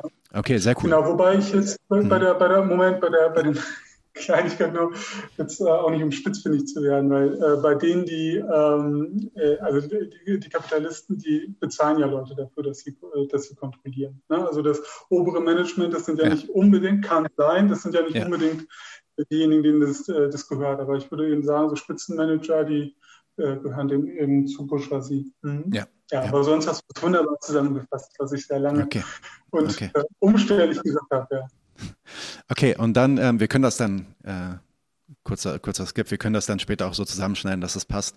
Ähm, ja. Äh, kommen wir dann vielleicht zu der Frage äh, Rasse, Geschlecht, Sexualität und Klasse. Ja. Wie, bringen wir das, wie bringen wir das zusammen? Naja, also ich, ich finde das, ähm, ich tue mich damit immer sehr schwer, weil ich Debatten kenne, sowohl in der Linken als auch in der Wissenschaft, die sich darum streiten, mhm. äh, sozusagen äh, Henne oder Ei, was war zuerst da und äh, politisch, mhm. was ist wichtiger. Und ähm, ich selber, ich, ich komme irgendwie, äh, ich muss ehrlich sagen, ich habe mich in meiner politischen Sozialisation irgendwann mal entschieden, ähm, ein bestimmtes Verhältnis anzunehmen. Und ich habe bisher äh, weder was gelesen, was wissenschaftliches oder theoretisches, noch politisch gehört, was mich davon abgebracht hat. Ja. So, und äh, deshalb habe ich mich, äh, ja, äh, habe ich mich damit auch mh, hm, nicht so intensiv beschäftigt, wie ich mich mit anderen Fragen beschäftigt habe. Mhm. Das sage mhm. ich äh, ganz offen dazu. Meiner Meinung nach äh, sind die wenn wir über Rassismus oder, oder wenn wir über Ethnizität und, und, und Rassismus sprechen und wenn wir über Geschlecht und Sexismus sprechen und über Klasse und Klassenausbeutung oder Klassenunterdrückung, dann sind das für mich erst einmal drei ja, Unterdrück Ausbeu für mich sind, sind Klassenverhältnisse Unterdrückungs- und Ausbeutungsverhältnisse. Mhm. Äh, Geschlechterverhältnisse sind für mich keine Ausbeutungs-, sondern Unterdrückungsverhältnisse. Mhm. Und Rassismus ist für mich kein Ausbeutungs- und äh, kein Ausbeutungsverhältnis, sondern ein Ausgrenzungs- und Unterdrückungsverhältnis. Mhm. Möglicherweise Unterdrückung. Mhm. So. Ähm, die existieren analytisch für mich äh, getrennt voneinander, aber in der mhm. Wirklichkeit sind die ja miteinander verbunden. Das das äh, kann man an, an, Beispielen festmachen, wie ähm, die am schlechtesten bezahlten Arbeitsverhältnisse in der Arbeiterinnenklasse haben in der Regel Migrantinnen mhm. und Frauen. Ja. So. Auf der anderen Seite ist es so, Sexismus oder Rassismus trifft Mittelklasse-Anhängerinnen anders vielleicht in der Form, aber ebenso wie Angehörige der Arbeiterinnenklasse. So. Mhm.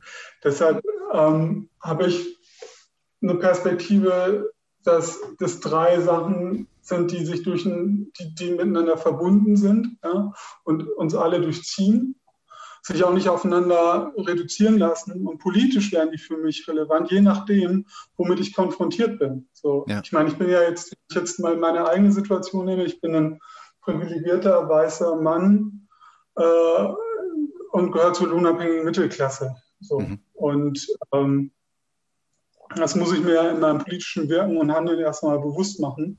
Und daraus ergeben sich ja bestimmte, wenn ich diesen, diesen Bewusstseinsstand erreicht habe, bestimmte Verpflichtungen meiner Meinung nach. Zum mhm. Beispiel äh, mich kritisch damit auseinanderzusetzen, wenn Frauen anders behandelt werden als ich. So, es mhm. durchzieht mich. Ich muss ja nicht solidarisch sein, aber es ist ja etwas, was ich erlebe mhm. auch aufgrund meiner privilegierten Situation und so weiter und so fort. Daraus lässt sich eine ganze Theorie darüber machen, wie ja. solche Kämpfe zusammengeführt äh, werden können. Aber so ungefähr denke ich das. Und etwas, womit ich mich gerne mehr beschäftigen würde, ist, wie eigentlich historisch die Dinge zusammenhängen. Also ein Historiker, mhm. den ich sehr schätze, Enzo Traverso, der hat ein Buch geschrieben, Moderne und Gewalt heißt es, über die Entwicklung des Antisemitismus und der Shoah. Ja? Mhm. So, wie, wie ist es eigentlich entstanden? Und mhm. äh, und, und der zeichnet eben nach, dass eben, also das macht ja nicht nur er, das machen auch andere Leute, die sich mit der Geschichte des Rassismus auseinandergesetzt haben, beispielsweise, wie die Entwicklung von Bildern von biologischen Rassen ja schon damit zu tun hat, welche, aus, welche außenwirtschaftlichen Beziehungen durch Imperialismus entstanden sind, ja. welche ja. Erfahrungen mit der Unterdrückung von äh, Volksgruppen da entstanden sind, auch die Erfindung von Volksgruppen und so weiter und so fort. Ich will nur sagen, also meiner Meinung nach hängt natürlich auch historisch die Entwicklung von Geschlechterverhältnissen und Rassismus zusammen. Aber damit be betrete ich ein Feld, zu dem ich eigentlich gar nicht selber geforscht habe. Okay. Ne? okay. Aber politisch ist mir das wichtig, die Dinge nicht gegeneinander zu stellen. Okay. Ähm, genau, bevor wir ein bisschen äh, pragmatischer werden, aus der Theorie rausgehen und aus der Analyse, ähm, mhm. eine Frage dann doch noch. Man hört öfter mal was, vor allem wenn es um marxistische Diskurse geht. Äh, äh man hört öfter mal was zu Klassenbewusstsein und mhm. in den 70ern, 80ern war auch dieser Begriff des falschen Klassenbewusstseins ähm, ja. ziemlich am, im Umlauf. Was ist Klassenbewusstsein? Worüber reden wir da? Wann setzt das ein? Wie wichtig ist das für, für den Erfolg einer sozialistischen Bewegung? Naja, erstmal gibt es Klassenidentitäten oder Gemeinschaftsvorstellungen. Das gibt es ja einfach. Also ähm, ich würde immer unterscheiden, erst einmal, wenn man jetzt nach Klassenbewusstsein äh, fragt, zwischen Klasseninstinkten. Mhm. So etwas wie ein Bewusstsein davon, dass es überhaupt Klassen oder grundlegende soziale Ungleichheit und Machtverhältnisse gibt und Klassenbewusstsein. Ja. Und ein Klasseninstinkt ist meiner Meinung nach sehr weit verbreitet, nämlich äh, das Gefühl, äh, dass ähm, es irgendwie, ja, dass es Ungleichheit gibt und die ist nicht zufällig. Und dass mhm. es so etwas wie ein Unten gibt und ein Oben. Ja? Mhm. Wobei sich die meisten Menschen eben nicht freiwillig dem Unten in unserer Gesellschaft zuordnen, sondern egal, wen du befragst, fast egal, wen du befragst. Ja, ja davon habe ich gehört. Sagen, ja, ich bin Mittelklasse. Mitte, Mitte. Ja, genau. Immer Mitte.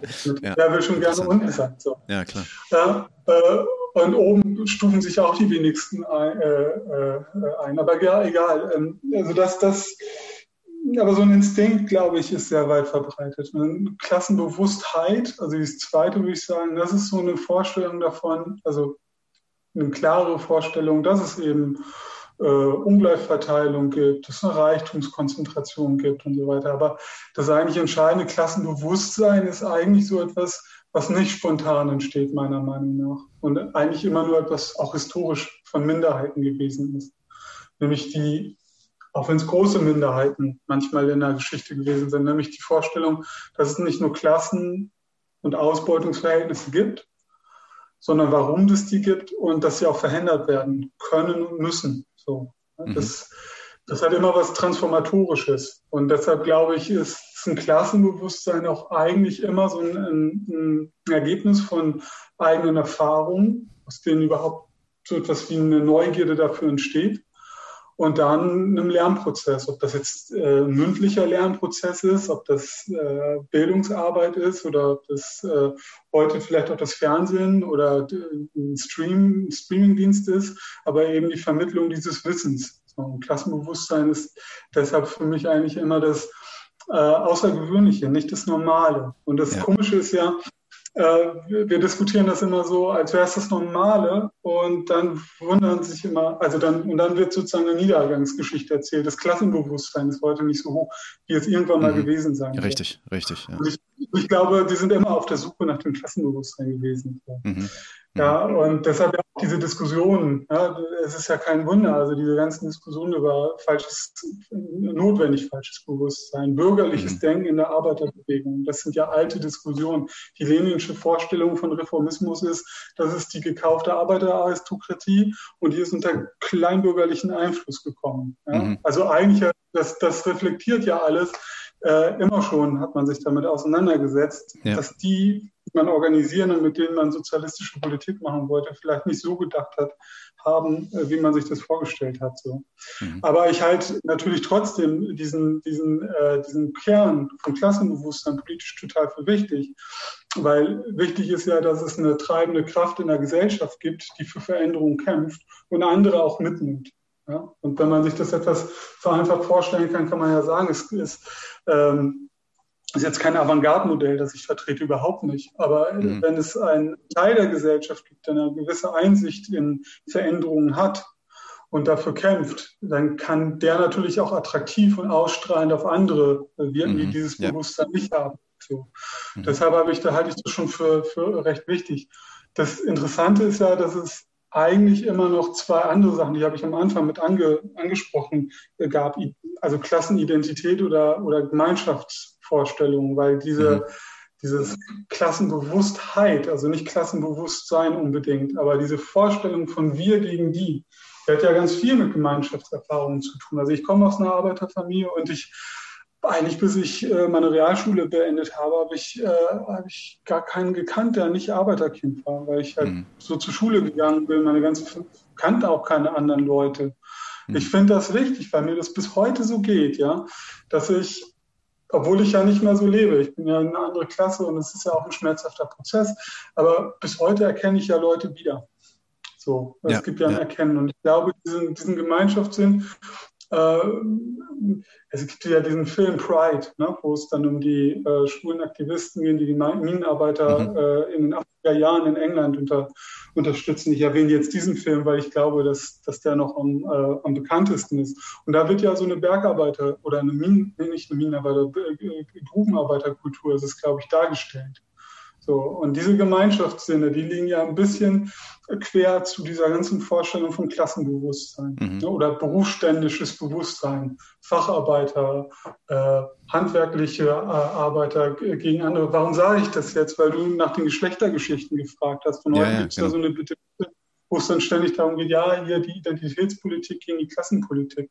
Mhm. Und ich glaube, also meine Perspektive ist immer, ja, die Arbeiterinnenklasse und die, die, die, Mittelklasse, die sind total, die sind halt durchzogen von Unterschieden. Ja? Und, mhm. und etwas Gemeinsames muss herausgearbeitet werden, aber das geht ja gar nicht dadurch, dass man dann irgendwie an das abstrakte äh, dritte Gemeinsame äh, appelliert, also wir sind alle lohnabhängig, sondern erst einmal, dass die Leute sich selber organisieren, ihre Interessen bewusst werden und dann von da aus, ja, von den Unterschieden, den unterschiedlichen Interessen ausgehen, nach gemeinsamen Suchen. Und das ist ja ein mhm. politischer Prozess.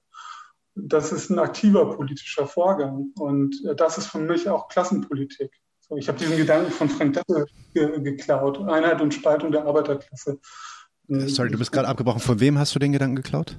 Frank, Frank Deppel. Es gibt ein Buch von Frank, Deppel, das ist nicht so schön geschrieben, 1981 oder so, in der Sprache okay. der Zeit.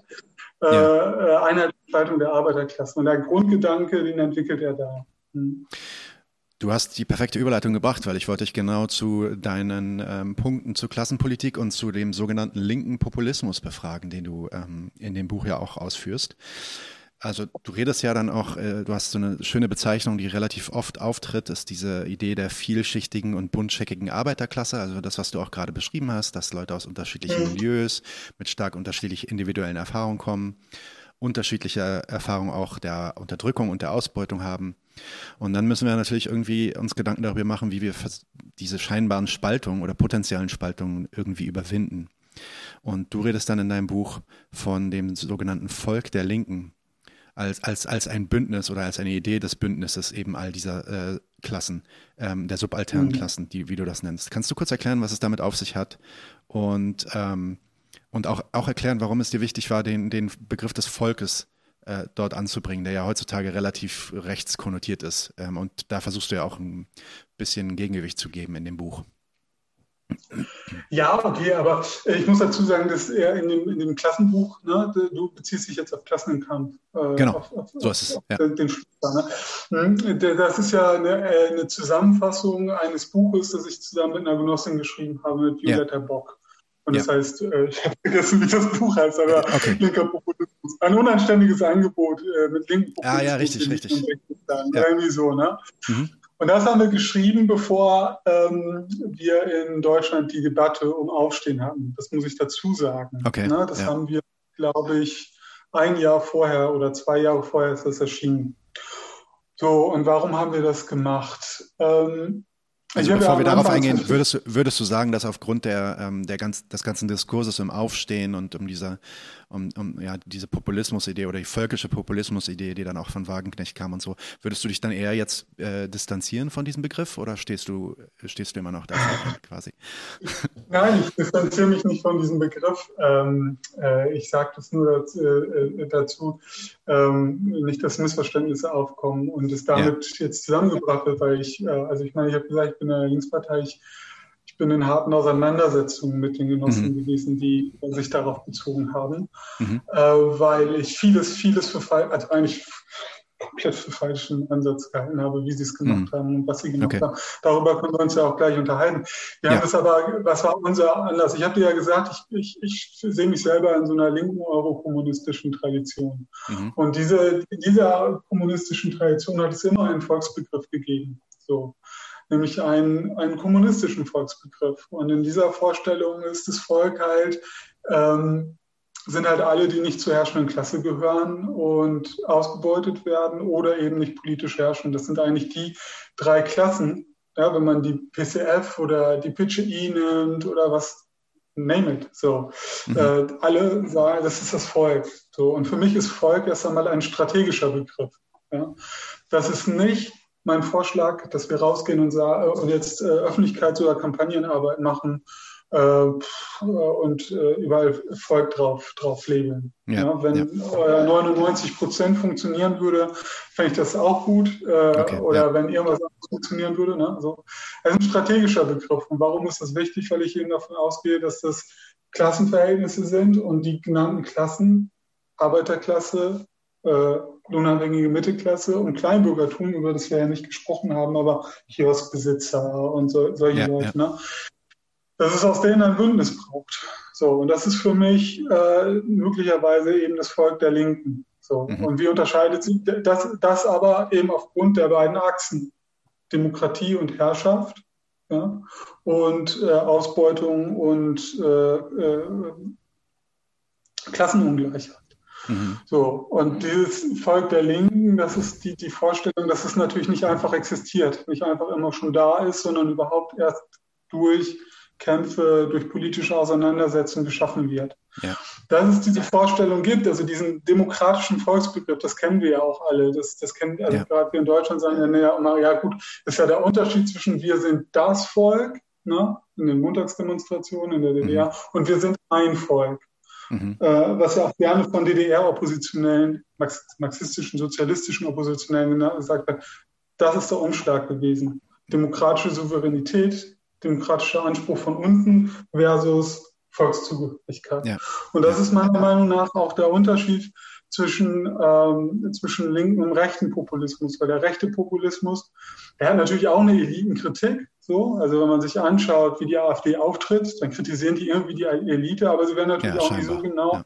dass es die ökonomische Elite ist. Mhm. Äh, so, dass das eine und zweitens ist das Volk ja immer identifiziert, also gleichgesetzt mit dem Staatsvolk. Und dann nicht nur mit, ja, eigentlich nicht mit dem Staatsvolk, ja, weil eine multiethnische Staatsbürgerschaft lehnen sie ab, sondern das sind eigentlich die, die Bio, äh, ja. Bio-Deutsche oder was auch immer das sein soll. So, das heißt, das ist das Volk, das immer schon da ist, das abgegrenzt wird von, von den anderen. Aber warum ist mir das wichtig? Also ich habe das jetzt sehr strategisch gesagt mit dem Bündnis und so weiter. Es gibt natürlich noch einen anderen äh, noch einen anderen Grund. Ich glaube, dass Populismus darin besteht, sehr scharfe Zuspitzungen zwischen oben und unten zu setzen, die dieses Gefühl der Zugehörigkeit äh, herausarbeiten, ja, von den Leuten, die unten äh, mhm. sind. Die, äh, und das ist eine andere Logik von Politik als das, was wir auch machen müssen, nämlich und, und ganz besonders stark machen müssen,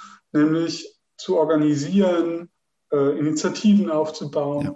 politische Organisationen aufzubauen. Ja, und das mhm. ist auch der Unterschied, wenn man, wenn du jetzt fragst, distanzieren von, von Aufstellen. Ich würde halt, mein, mein linker Populismus ist ein Teil einer, einer kämpfenden sozialistischen Partei mhm. und einer breiten Bewegung. Mhm. Und mein Populismus ist einer, in dem das Volk multiethnisch ist, nicht immer schon hier ist. Äh, das sind nicht die Leute, die eine Staatsbürgerschaft haben, auch Leute, die keine Staatsbürgerschaft gehören, gehören für mich dazu. Äh, und so möchte ich auch Politik machen. Während es natürlich auch andere Versionen dann gibt. Ne? Da sind dann die Fall, Fallstricke. So. Mhm. Ähm, aber diese Massenebene der Politik, die finde ich sehr wichtig, ja, weil wir ähm, ja immer nur mit den anderen Politikformen Minderheiten erreichen. Wenn ich das jetzt mal festmache an so einer Partei wie der Linken, die 60.000 Mitglieder hat, kann man sich das ja mal überlegen. In so einer Stadt wie Göttingen äh, hat man vielleicht 200 Mitglieder. Mhm. Das ist eine kleine Stadt, aber wie viel kannst du mit 200, und davon sind vielleicht 30 aktiv. Ja, so. Ja, ja. Äh, wie viel erreichst du durch organisierende Arbeit? Nicht sehr viele. Das heißt, ja. die, diese, das finde ich auch das Richtige an den Debatten um Auf, äh, Aufstehen, dass es eben diese Form äh, braucht. Aber nicht so. Ja, ja, sehr gut. Genau, du hast äh, heute, äh, nimmst du immer, immer gleich die nächsten Fragen auch schon voraus. Insofern haben wir das dann auch schon erledigt, weil die eine Frage, die einem natürlich dann immer sofort kommt, ist dieses, ähm, vor allem in Deutschland, ne, die, fast, fast dieser, dieser kurzschlussartige Reflex, da sagt jemand Volk, uff, das ist irgendwas Rechtes, das ist, bezieht sich auf nationale Identität oder ethnische Identität. Und ähm, das hast du ja schön abgegrenzt. Ähm, nun ist ja dann die Idee, dass wir das alles machen, um etwas zu erreichen, nämlich am Ende eventuell die Produktionsverhältnisse umzukrempeln. Mhm. Den, äh, den ersten Schritt oder einen der ersten Schritte, den wir dann gehen müssen, ist natürlich irgendwie Elemente des, ähm, äh, des Staates zu übernehmen oder des gegenwärtigen Staates, der die gegenwärtigen Produktionsverhältnisse aufrechterhält, ähm, abzubauen und sozialistische Elemente in diesen Staat einzubauen, beziehungsweise einen Sozial du nennst das einen sozialistischen Staat herauszubilden. Ähm, und den alten Staat dann Stück für Stück abzuschaffen. Ich glaube, Marx redet auch ähm, von äh, dem Hinwegwittern äh, des Staates ab einem gewissen Punkt. Ähm, die Idee ähm, ist dann natürlich immer, vor allem mit dem, äh, mit dem Hintergrund äh, der Sowjetunion, äh, den, den Dingen, die wir aus ne, Stalinismus und auch Leninismus gelernt haben, wie können wir, wie können wir verhindern, dass solche ähm, dass diese Idee des, äh, des sozialistischen Staates dann nicht in autoritäre oder in totalitäre Muster verfällt. So wie andere, scheinbar fast alle sozialistischen Regime, die wir kennen, zumindest ansatzweise dann immer eigentlich verfallen sind. Ähm, hast, du, hast du da einen Ansatz? Ich glaube, das ist auch der letzte Teil deines Buches, in dem du ein bisschen auf dieses Thema eingehst, um so ein bisschen einen Ausblick zu geben, was, was passiert eigentlich nach der Machtergreifung?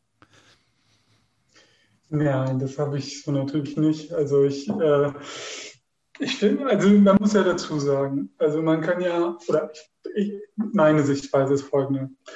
Ähm, Klassenanalyse, Klassentheorie, sich darüber verständigen, wie es jetzt gerade ist, das kann man alles machen. Äh, auch auf der Grundlage der schlechten Polit der, der verbesserungsfähigen politischen und, und sozialen Kräfteverhältnisse. Kann ich alles machen wirklich ernsthaft darüber nachdenken, wie sozialistischer Übergang aussehen kann.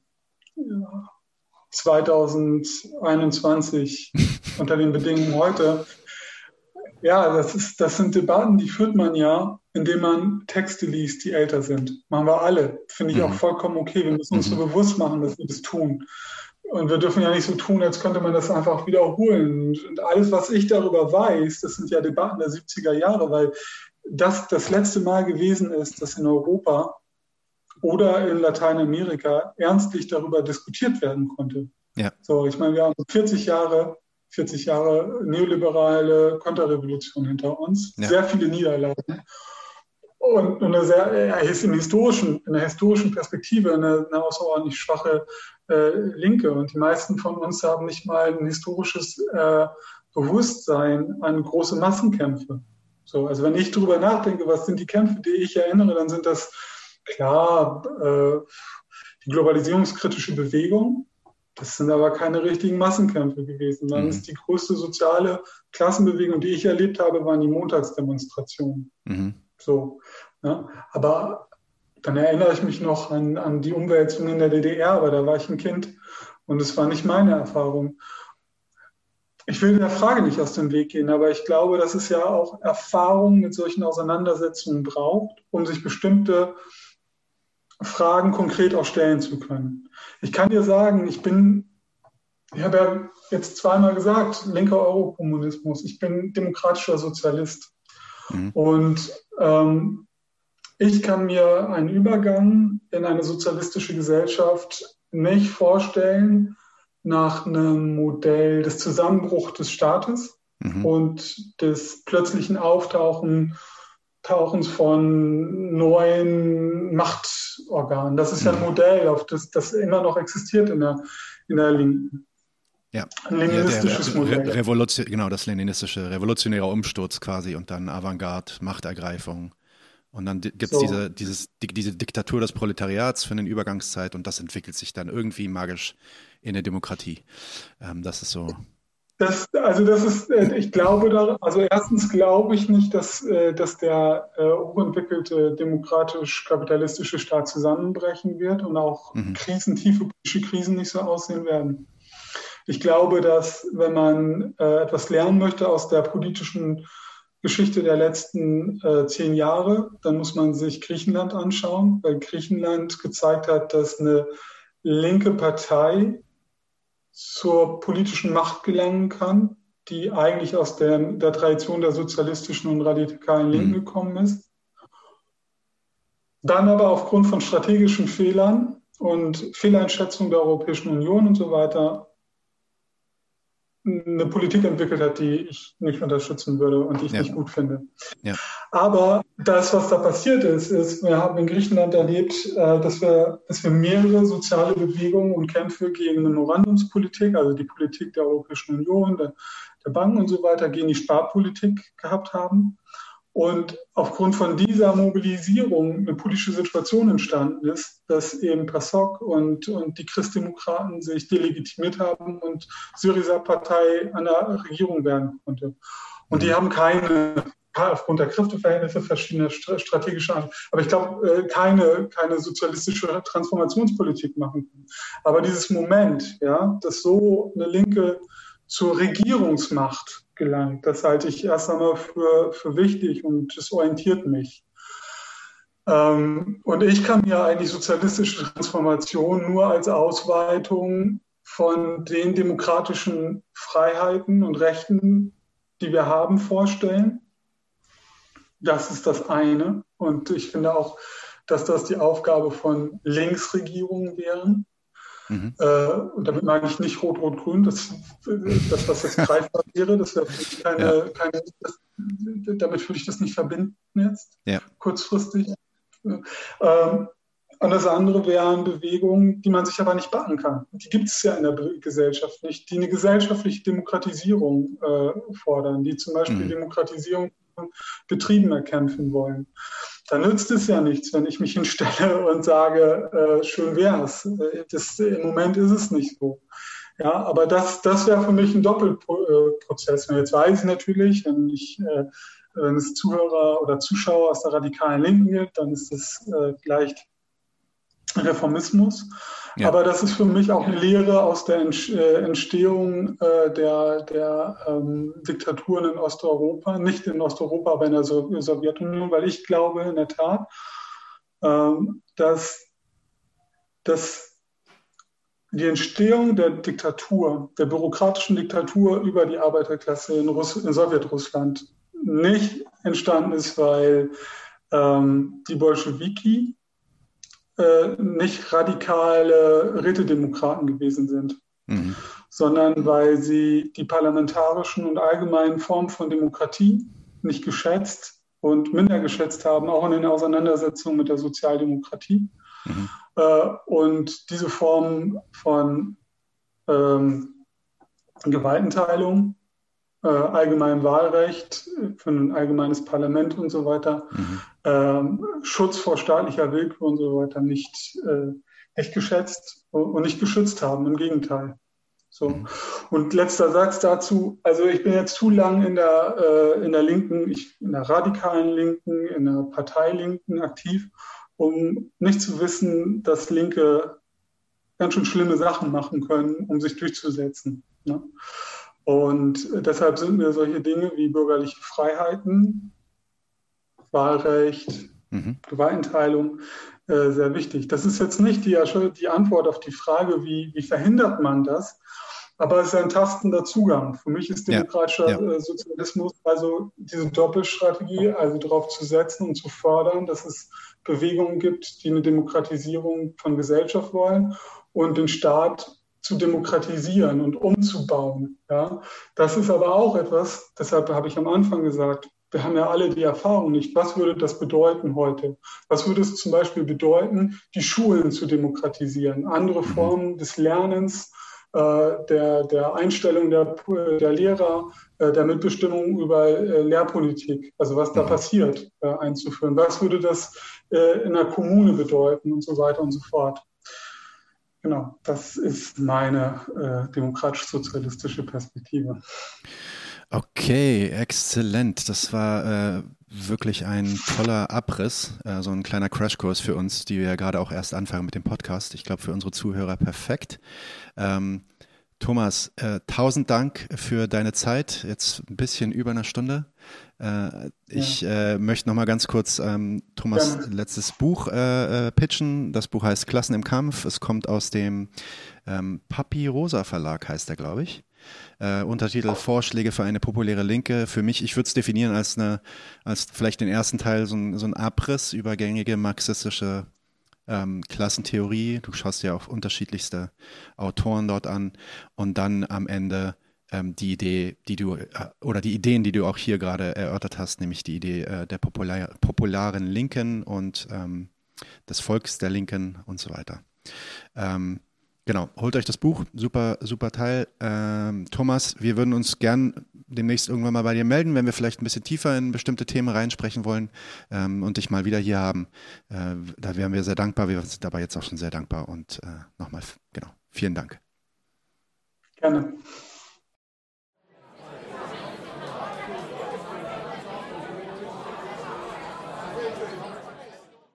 Herzlich willkommen zum Stammtisch 99 zu 1. Ähm, wir widmen uns heute ein paar Themen äh, rund um die Welt. Und das erste, was zu sagen ist, äh, Lula Livre. Ähm, Wer?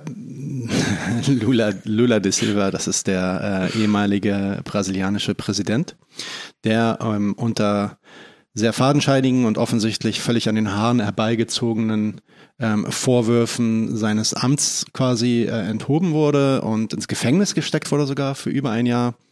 Ähm, dann äh, relativ bald rauskam, dass äh, diese Vorwürfe natürlich totaler Humbug waren. Er dann er vorerst aus dem Gefängnis entlassen wurde unter, unter Bewährung quasi, auf Bewährung.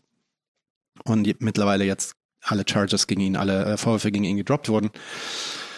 Ähm, wir müssen uns mit dem Thema müssen uns einmal beschäftigen und das einmal aufziehen, weil das ist eine ziemlich ähm, lange, aber auch eine ziemlich aufschlussreiche Geschichte darüber, inwiefern ähm, ja, Lawfare in, in also so, sogenannte ähm, ja, rechtliche Kriegsführung in Südamerika mhm. äh, komplette politische äh, Gegebenheiten verändert. Ähm, dass das eine politische Aktion war, äh, Lula aus, außer Gefecht zu ziehen, weil er mit Abstand der beliebteste Politiker äh, in Brasilien war. Er war auch nicht der Einzige, der aus, außer Gefecht gesetzt wurde. Ähm, Dilma, die Präsidentin, die auch äh, zu seiner Partei und äh, zu ihm gehört quasi, äh, wurde auch auf Basis von Korruptionsvorwürfen mhm. und Bestechungsvorwürfen äh, entmachtet. Ähm, und äh, das in einem Kontext zu tun, der größer ist und über Brasilien hinausgeht, sondern äh, einen Mechanismus quasi darstellt, den man in ganz Südafrika, äh, Südamerika, uff, Südamerika ähm, äh, beobachten kann. Ähm, ein Backlash, quasi ein, ein, ein, ja, ein reaktionärer Widerstand gegen die sogenannte Pink Tide, die mhm. so in den äh, 2000er Jahren und 2010er Jahren äh, sehr an ähm, an Speed-Aufnahmen Pink Tide quasi die Idee, dass demokratische, sozialdemokratische und auch sozialistische Regierungen in Südamerika an die Macht kamen und die mittlerweile auch dann miteinander kooperiert hatten mhm. und sich gemeinsam geholfen haben und dass es da eine neoliberale Antwort drauf geben musste, die natürlich dann auch extrem viel mit dem Westen und vor allem mit den USA äh, in Zusammenhang stand. Aber gute Nachricht, Lula ist frei, er wurde komplett äh, freigesprochen, er kann jetzt sogar wieder kandidieren und hoffentlich ähm, Bolsonaro in den treten. Die sind wahnsinnig gewordenen James Bond-Bösewichten. Yes. Unfassbar. Cool. Geile Neuigkeiten. Kufontinas. Kufodinas, Kufodinas. Tatsächlich interessant, äh, nicht aus der griechischen Ecke äh, meines Freundeskreises gekommen. Ähm, Kufodinas ist ein politischer Gefangener in Griechenland. Er ist, ähm, wir haben das schon mit Anni damals in dem Interview auch kurz angeschnitten. Ähm, er ist ein, ein Terrorist. Äh, da möchte ich auch jetzt gar nicht kein Federlesen machen. Äh, er ist nach äh, Rechts, nach Rechtssystemvorstellung auch ein Mörder, der ähm, tatsächlich äh, von, von der Regierung Mitsotakis gezielt seiner Bürgerrechte beraubt wurde im Knast, wurde, wurde zwangsverlegt, ähm, ist, soweit ich weiß, auch erkrankt und hat dann, ist dann trotzdem nicht, nicht richtig behandelt worden, sowas. Und sie haben dann auch extra für ihn, tatsächlich für ihn, weil er auch sehr populär ist, er hat auch ein Buch geschrieben, ähm, haben sie äh, ein neues Gesetz erlassen, das Terroristen ausnimmt aus bestimmten Grundrechten für, für Gefangene in, in ähm, griechischen Gefängnissen. Die ganze Sache ist massiv eskaliert. Ähm, es gab Solidaritätserklärungen aus allen Ecken. Äh, ich fand das faszinierend, wenn man sich die Videos anguckt. Wir äh, können das auch gerne dann gleich äh, einspielen. Es gibt zum Beispiel ein Video, wo, wo ein Marsch zu sehen ist zur Solidarität mit Kufodinas. Und der ist riesig. Das ist also, es, ist, es sind, sind tausende Leute, die nicht zwingend, und das ist das, was ich, was ich schön und wichtig finde an der Stelle, die nicht zwingend sich mit ihm solidarisch erklären, weil er doch irgendwie Kapitalisten oder CIA-Leute umgebracht hat, sondern die sich mit ihm solidarisch erklären, weil sie sagen, er kriegt eine Sonderbehandlung aufgrund seines politischen Hintergrundes. Mhm die einfach, die einfach der Rechtsstaatlichkeit widerspricht. Und das ist auch mein ganz klarer Appell. Ähm, es geht mir nicht darum, dass ich ihn toll finde an der Stelle. Es ist wertfrei, sondern es geht darum, dass wir uns in einem Rechtssystem nicht aussuchen können, wie wir Gefangene behandeln. Schlicht und ergreifend. Es gibt da, es gibt, sie haben, sie haben weiter ihre Grundrechte, ob ich das will oder nicht. Und sie müssen alle gleich behandelt werden, sonst kommen wir in die Willkür und dann ist es in meinen Augen free fall. Wenn wir, wenn wir, wenn wir da anfangen, Ausnahmen zu machen, gut, dann machen wir das auch. Ähm, tatsächlich ist es, ist es auch ziemlich eskaliert. Und jetzt wird es dann wirklich, wirklich krass. Ähm, die ganze Sache ist dann so weit auch noch eskaliert. Wir haben das, wie gesagt, mit Anni auch, dass Mitsotakis extrem auf die Polizei setzt. Es gibt jetzt auch Videos, wo Leute wegen des Verstoßes von Corona-Regeln von der Polizei verdroschen werden. Und ich lache jetzt schon im Voraus ein bisschen, weil die Reaktion in, in, in griechischen sozialen Netzwerken einfach maximal geil war. Und ich rede hier wirklich nicht von irgendeinem Linksnet oder sowas, sondern wirklich von Mainstream. Ich habe, äh, die habe ich sie, glaube ich, schon geschickt. Mhm. Dieses äh, werden wir auch einblenden, die Grafiken. So hier wunderbar. So äh, äh, Tita Fame Avrio, das heißt, äh, was werden wir morgen essen? Und die Antwort ist Holz. Weil in Griechenland sagt man, du hast Holz gefressen oder du wirst Holz fressen, heißt so viel wie du kriegst auf die Fresse. äh, auch wunderbar hier fantastisch. Ich lese es jetzt nicht auf Griechisch äh, vor, dazu bin ich gerade ein bisschen zu fahrig. Ähm, äh, und da geht es zum Beispiel auch darum, es ist tatsächlich schade, dass trotz der ganzen Prügel die Corona-Fälle weiter steigen. Also Corona lässt sich nicht von der Dresche beeindrucken. Hier auch fantastisch. Ähm, wir haben es erst geschafft, zehn Prozent unserer griechischen Mitbürger zu impfen, aber wir haben schon 50 Prozent verdroschen. Es ist echt brutal. Es ist echt brutal. Und hier auch ein Fake-Tweet ähm, vom Bürgermeister von Athen, also eine, eine, eine Fotomontage beziehungsweise ein Photoshop, wo er sagt, das Rathaus, die oberste Leitung informiert, heute Prügel in den Stadtteilen Paleo, Faliro und Califia. bei, alle, bei allem Humor, den das hat, tatsächlich ist das extrem grimmig gerade. Ähm, wir sehen hier wirklich, wie, wie äh, der Neoliberalismus von Anfang an mit Gewalt arbeitet. Ich glaube, in einer Art und Weise, wie ich sie innereuropäisch nicht, in, nicht erlebt habe, seit ich Politik bewusst wahrnehme. Insofern auch hier jetzt wieder wirklich ernst, einfach ganz viel, ganz viel Liebe und Solidarität nach Griechenland. Guckt euch das Thema an, schaut euch nochmal das Interview mit Anni an. Wir werden da vielleicht auch nochmal zu reden mit Leuten. Und ähm, wirklich wehret den Anfängen. Das hat das Zeug zu wirklich Polizeistaat und Bürgerkrieg. Ja, und äh, Polizeistaat und Bürgerkrieg, also es wird jetzt auch noch mal ein bisschen düsterer. Wir wollen ein Update geben zu Myanmar. Wir hatten ja ein ähm, Gespräch mit Caroline Hirsch äh, über den Coup, der am 1. Februar, glaube ich, stattgefunden hat. Mhm. Ähm, geht in unserem Channel zurück. Äh, eine, ich glaube, die zweite oder dritte Zwischenmahlzeit war das mit Caroline Hirsch. Die erzählt euch so ein bisschen mehr über die Hintergründe dazu. Aber wir wollen mal ein kurzes Update geben, was da eigentlich gerade passiert. Seitdem hat sich also das sogenannte Civil Disobedience Movement gegründet. Das ist eine äh, Bewegung von ähm, äh, Menschen aus allen Berufsbereichen, die anfangen zu streiken und versuchen äh, Regierungsarbeit, also die Militär, äh, Militärregierung quasi außer Kraft zu setzen. Ja, also wir haben äh, dort äh, über das ganze Land äh, Ärzte, äh, Krankenschwestern, Lehrer, äh, Eisenbahnarbeiter, ähm, aller, aller, allerlei Arbeiter aus der Regierung selbst, ähm, Hafenarbeiter und so weiter, die versuchen, den gesamten privaten Sektor zum Stillstand zu bringen, was mhm. dann auch wirklich funktioniert hat. Also die Hafenlogistik, habe ich in einem Artikel gelesen, wurde bis, bis auf 90 Prozent runtergefahren, also gestoppt. Krass. Das ist schon ziemlich heftig. Also die Krass. Regierung kommt da auch in Schwierigkeiten und man sieht es leider natürlich dann auch in der Reaktion. Ähm, denn seit dem äh, Ausbruch der Protesten äh, gab es dann immer wieder ähm, natürlich auch Crackdowns auf die äh, Proteste, also Niederschmetterung, äh, der Versuch, die Proteste mit Gewalt äh, einzudämmen. Mhm. Und der schlimmste Moment war wahrscheinlich letzte Woche. Äh, mhm. Das war der siebte, glaube ich, oder sechste März. Mhm äh, wo dann wirklich auch ähm, mehrere Dutzend Leute gestorben sind, hunderte von Menschen verletzt, Scheiße. hunderte von Menschen auch äh, eingesperrt. Gegenwärtig, also eine der Zahlen, die ich hier habe, gegenwärtig sind über 70 Menschen getötet worden. Mhm. Ähm, teilweise auch wirklich junge Menschen, also eine, eine, eine junge Aktivistin, äh, ein Foto von ihr trennt, das werden wir auch gleich einblenden. Die wurde ähm, äh, quasi in den Kopf geschossen und ist daran mhm. gestorben. Äh, Headshots generell ziemlich viele. Sniper, die sich auf Dächern befinden und dann äh, Leute einfach in den Kopf schießen und damit umbringen. Das ist und psychologische damit, Kriegsführung. Genau, und damit hoffen, dass sich die, äh, die Masse auflöst. Ähm, und man muss auch sagen, also es gibt einige Videos, die habe ich mir angeschaut, die will ich jetzt nicht zeigen. Ich, will, ich werde gleich eins zeigen, was nicht so krass verstörend ist, aber es ist, es ist schon echt beeindruckend und zugleich schockierend, ähm, wie sehr, äh, wie gewaltvoll dort vorgegangen wird und wie gleichzeitig die Masse sich davon auch teilweise gar nicht einschüchtern lässt. Ne? Also du siehst dann teilweise wirklich Leute in, in Massen stehen und dann droppen auf einmal zwei Leute in den ersten Reihen und alle anderen kriegen das auch mit und fangen an zu schreien in Panik, aber bewegen sich nicht zurück. Das ist schon Respekt. ziemlich, ziemlich krass.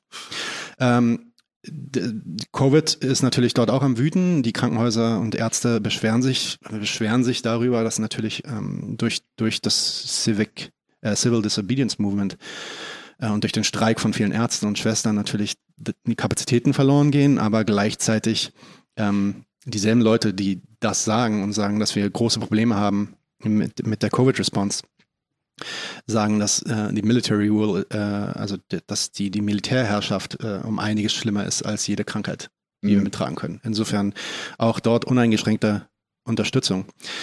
Es gibt einige wirklich nicht so tolle Entwicklungen. Also es scheint auch nicht besser zu werden. Militär wird wahrscheinlich immer brutaler agieren in den nächsten Wochen. Ähm, wenig internationale Antwort darauf. Wir sehen jetzt auch, dass Indien mobilisiert und anfängt, ähm, Rohingya äh, in, der, in den äh, an Myanmar angrenzenden Regionen ähm, zusammenzuschotten und äh, es wird wohl jetzt erwartet, dass die deportiert werden und nach Myanmar geschickt werden. Ach du Scheiße. Wer sich ein bisschen mit der Situation dort auskennt, weiß, dass das äh, auch wahrscheinlich sehr, sehr hässlich enden kann, weil die Rohingya natürlich in Myanmar auch eine verfolgte Minderheit waren und da auch zig Massaker stattgefunden haben, 2017, 2018. Insofern ja, das sieht wirklich nicht gut aus. Wir müssen uns weiter angucken, um hier mal einen Eindruck zu kriegen, ähm, was da so auf den Straßen passiert. Ein, ein so ein kleines Video, äh, das ich jetzt einfach mal laufen lasse, unkommentiert.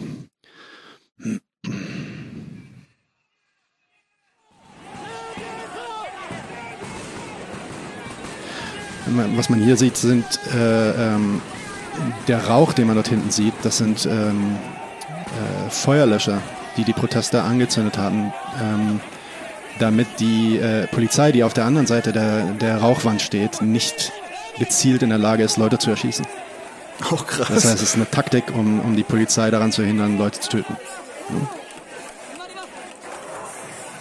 Tränengas wird natürlich unheimlich viel benutzt, deswegen sieht man, dass die Leute Helme anhaben und so Brillen und Masken und so. Mhm.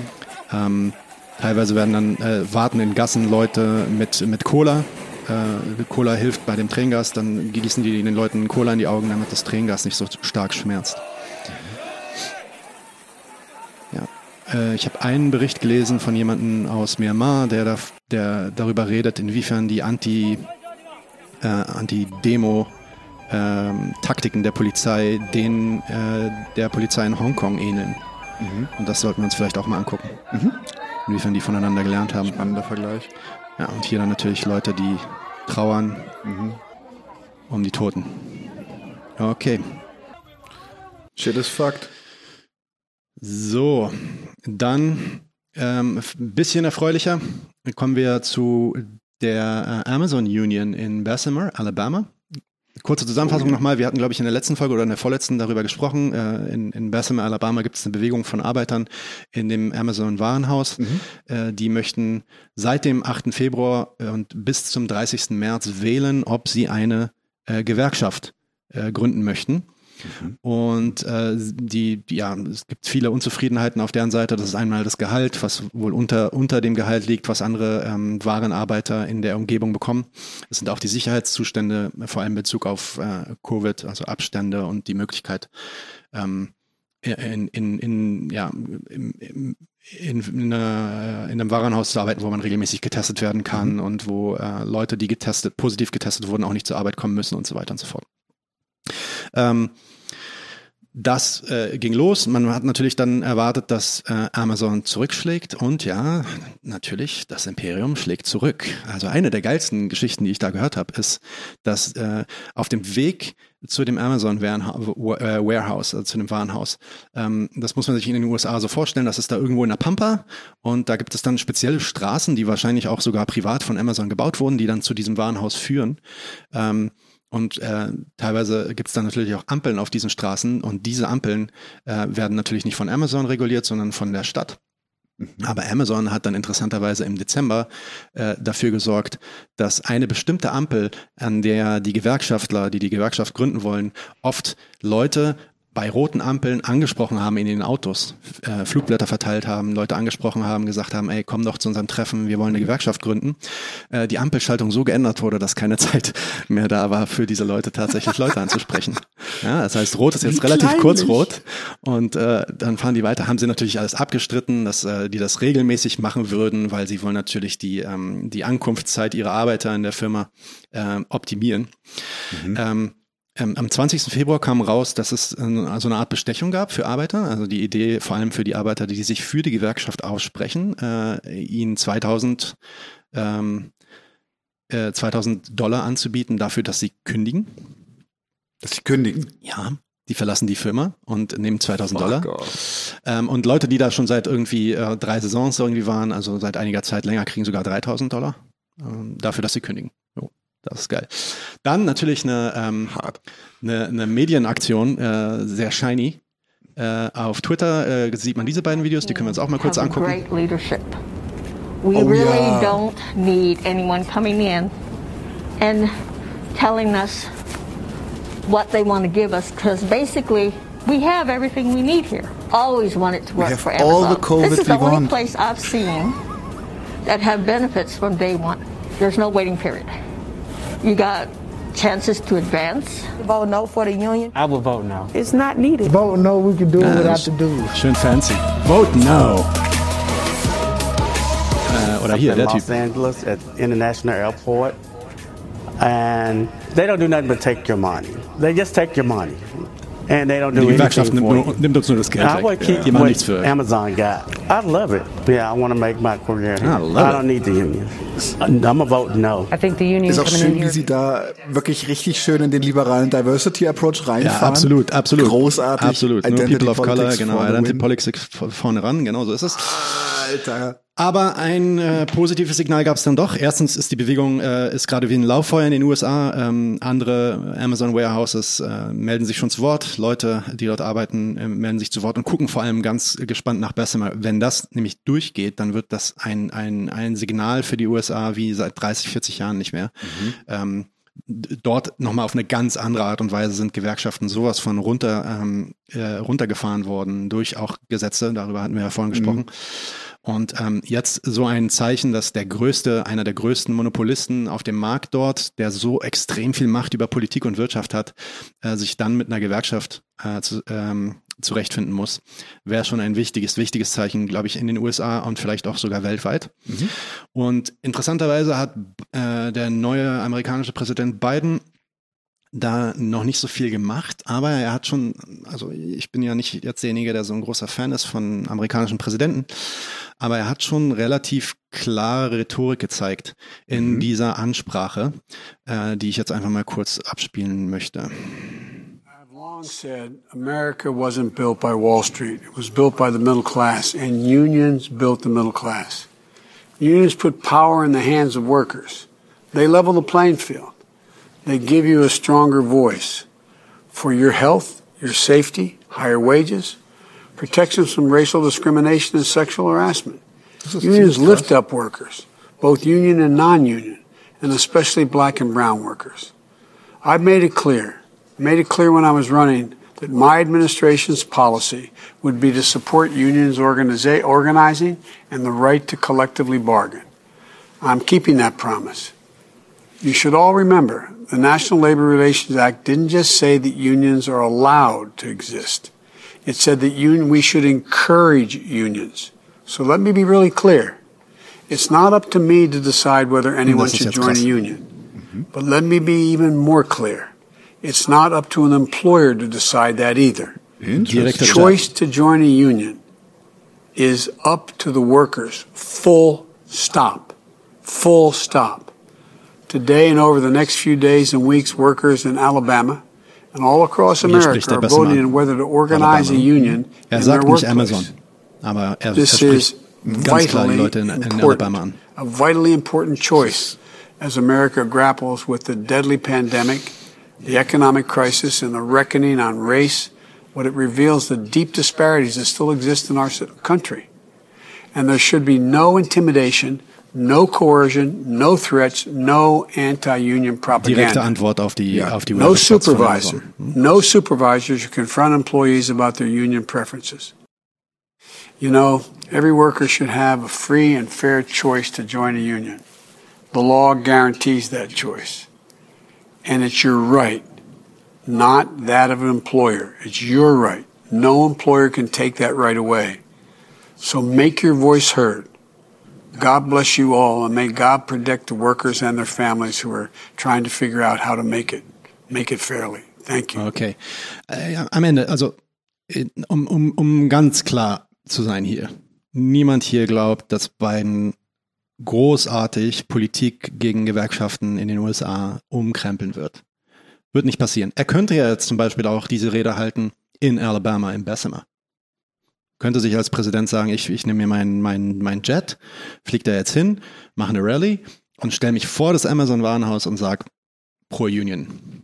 Macht er nicht. Er sagt nicht mal Amazon. Er spricht, er ruft nicht mal die Leute an bei Amazon und sagt, ey Leute, pass mal auf, was ihr da macht. Aber trotzdem muss man ihm zusprechen oder zumindest wahrnehmen, dass diese Art von Rhetorik in einem öffentlichen Statement von einem US-Präsidenten in den letzten 60 Jahren, eigentlich seit FDR, Franklin D. Roosevelt, nicht, es, es nicht gab. Das ist äh, quasi ohne Präzedenz. In den, also selbst Obama hat nicht auf diese Art und Weise direkt Employer angesprochen, also Arbeitgeber angesprochen und hat ihnen gesagt, was sie zu tun haben und was sie nicht zu tun haben.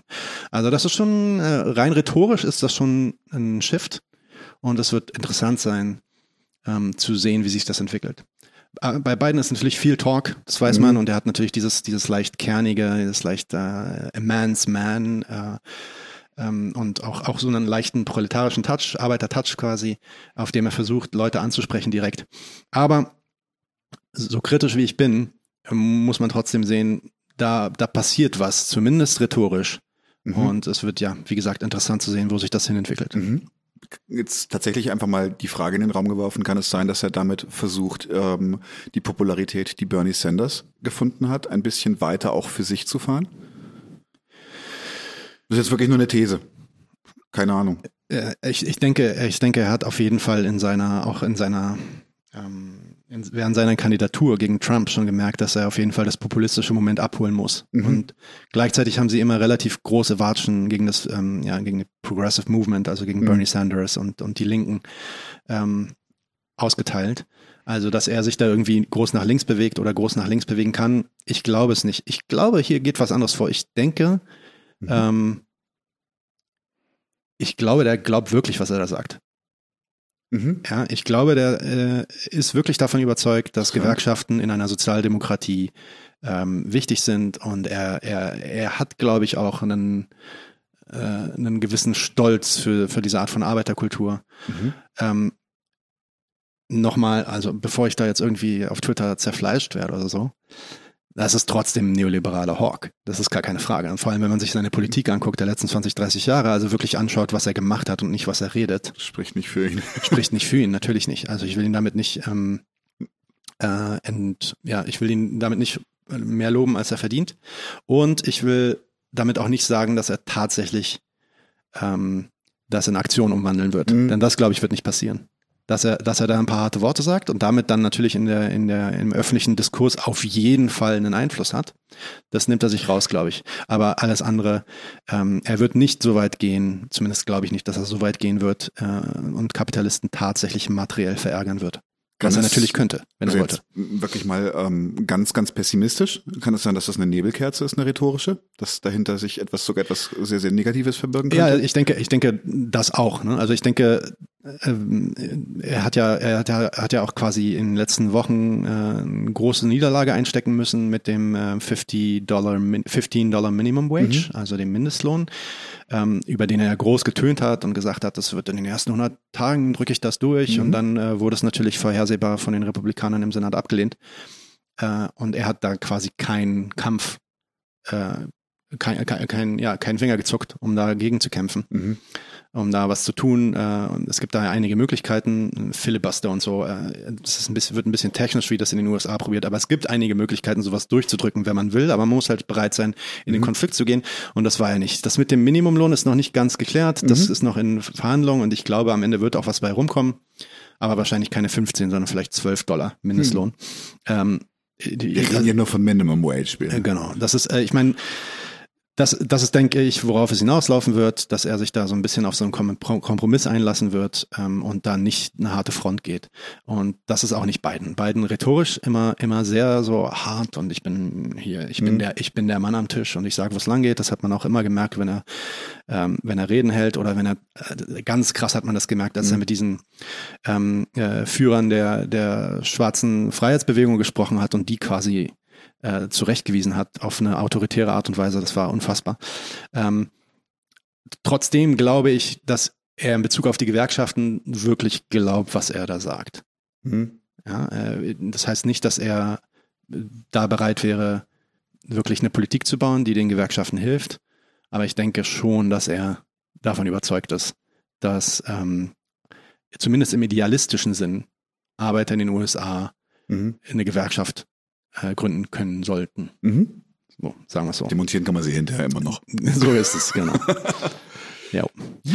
Okay, und damit äh, wäre es das jetzt auch gewesen für den Stammtisch und das war unsere dritte Folge. Ja, genau. Ich hoffe, es hat euch gefallen und wir sehen uns beim nächsten Mal. Servus. Ich habe Servus gesagt.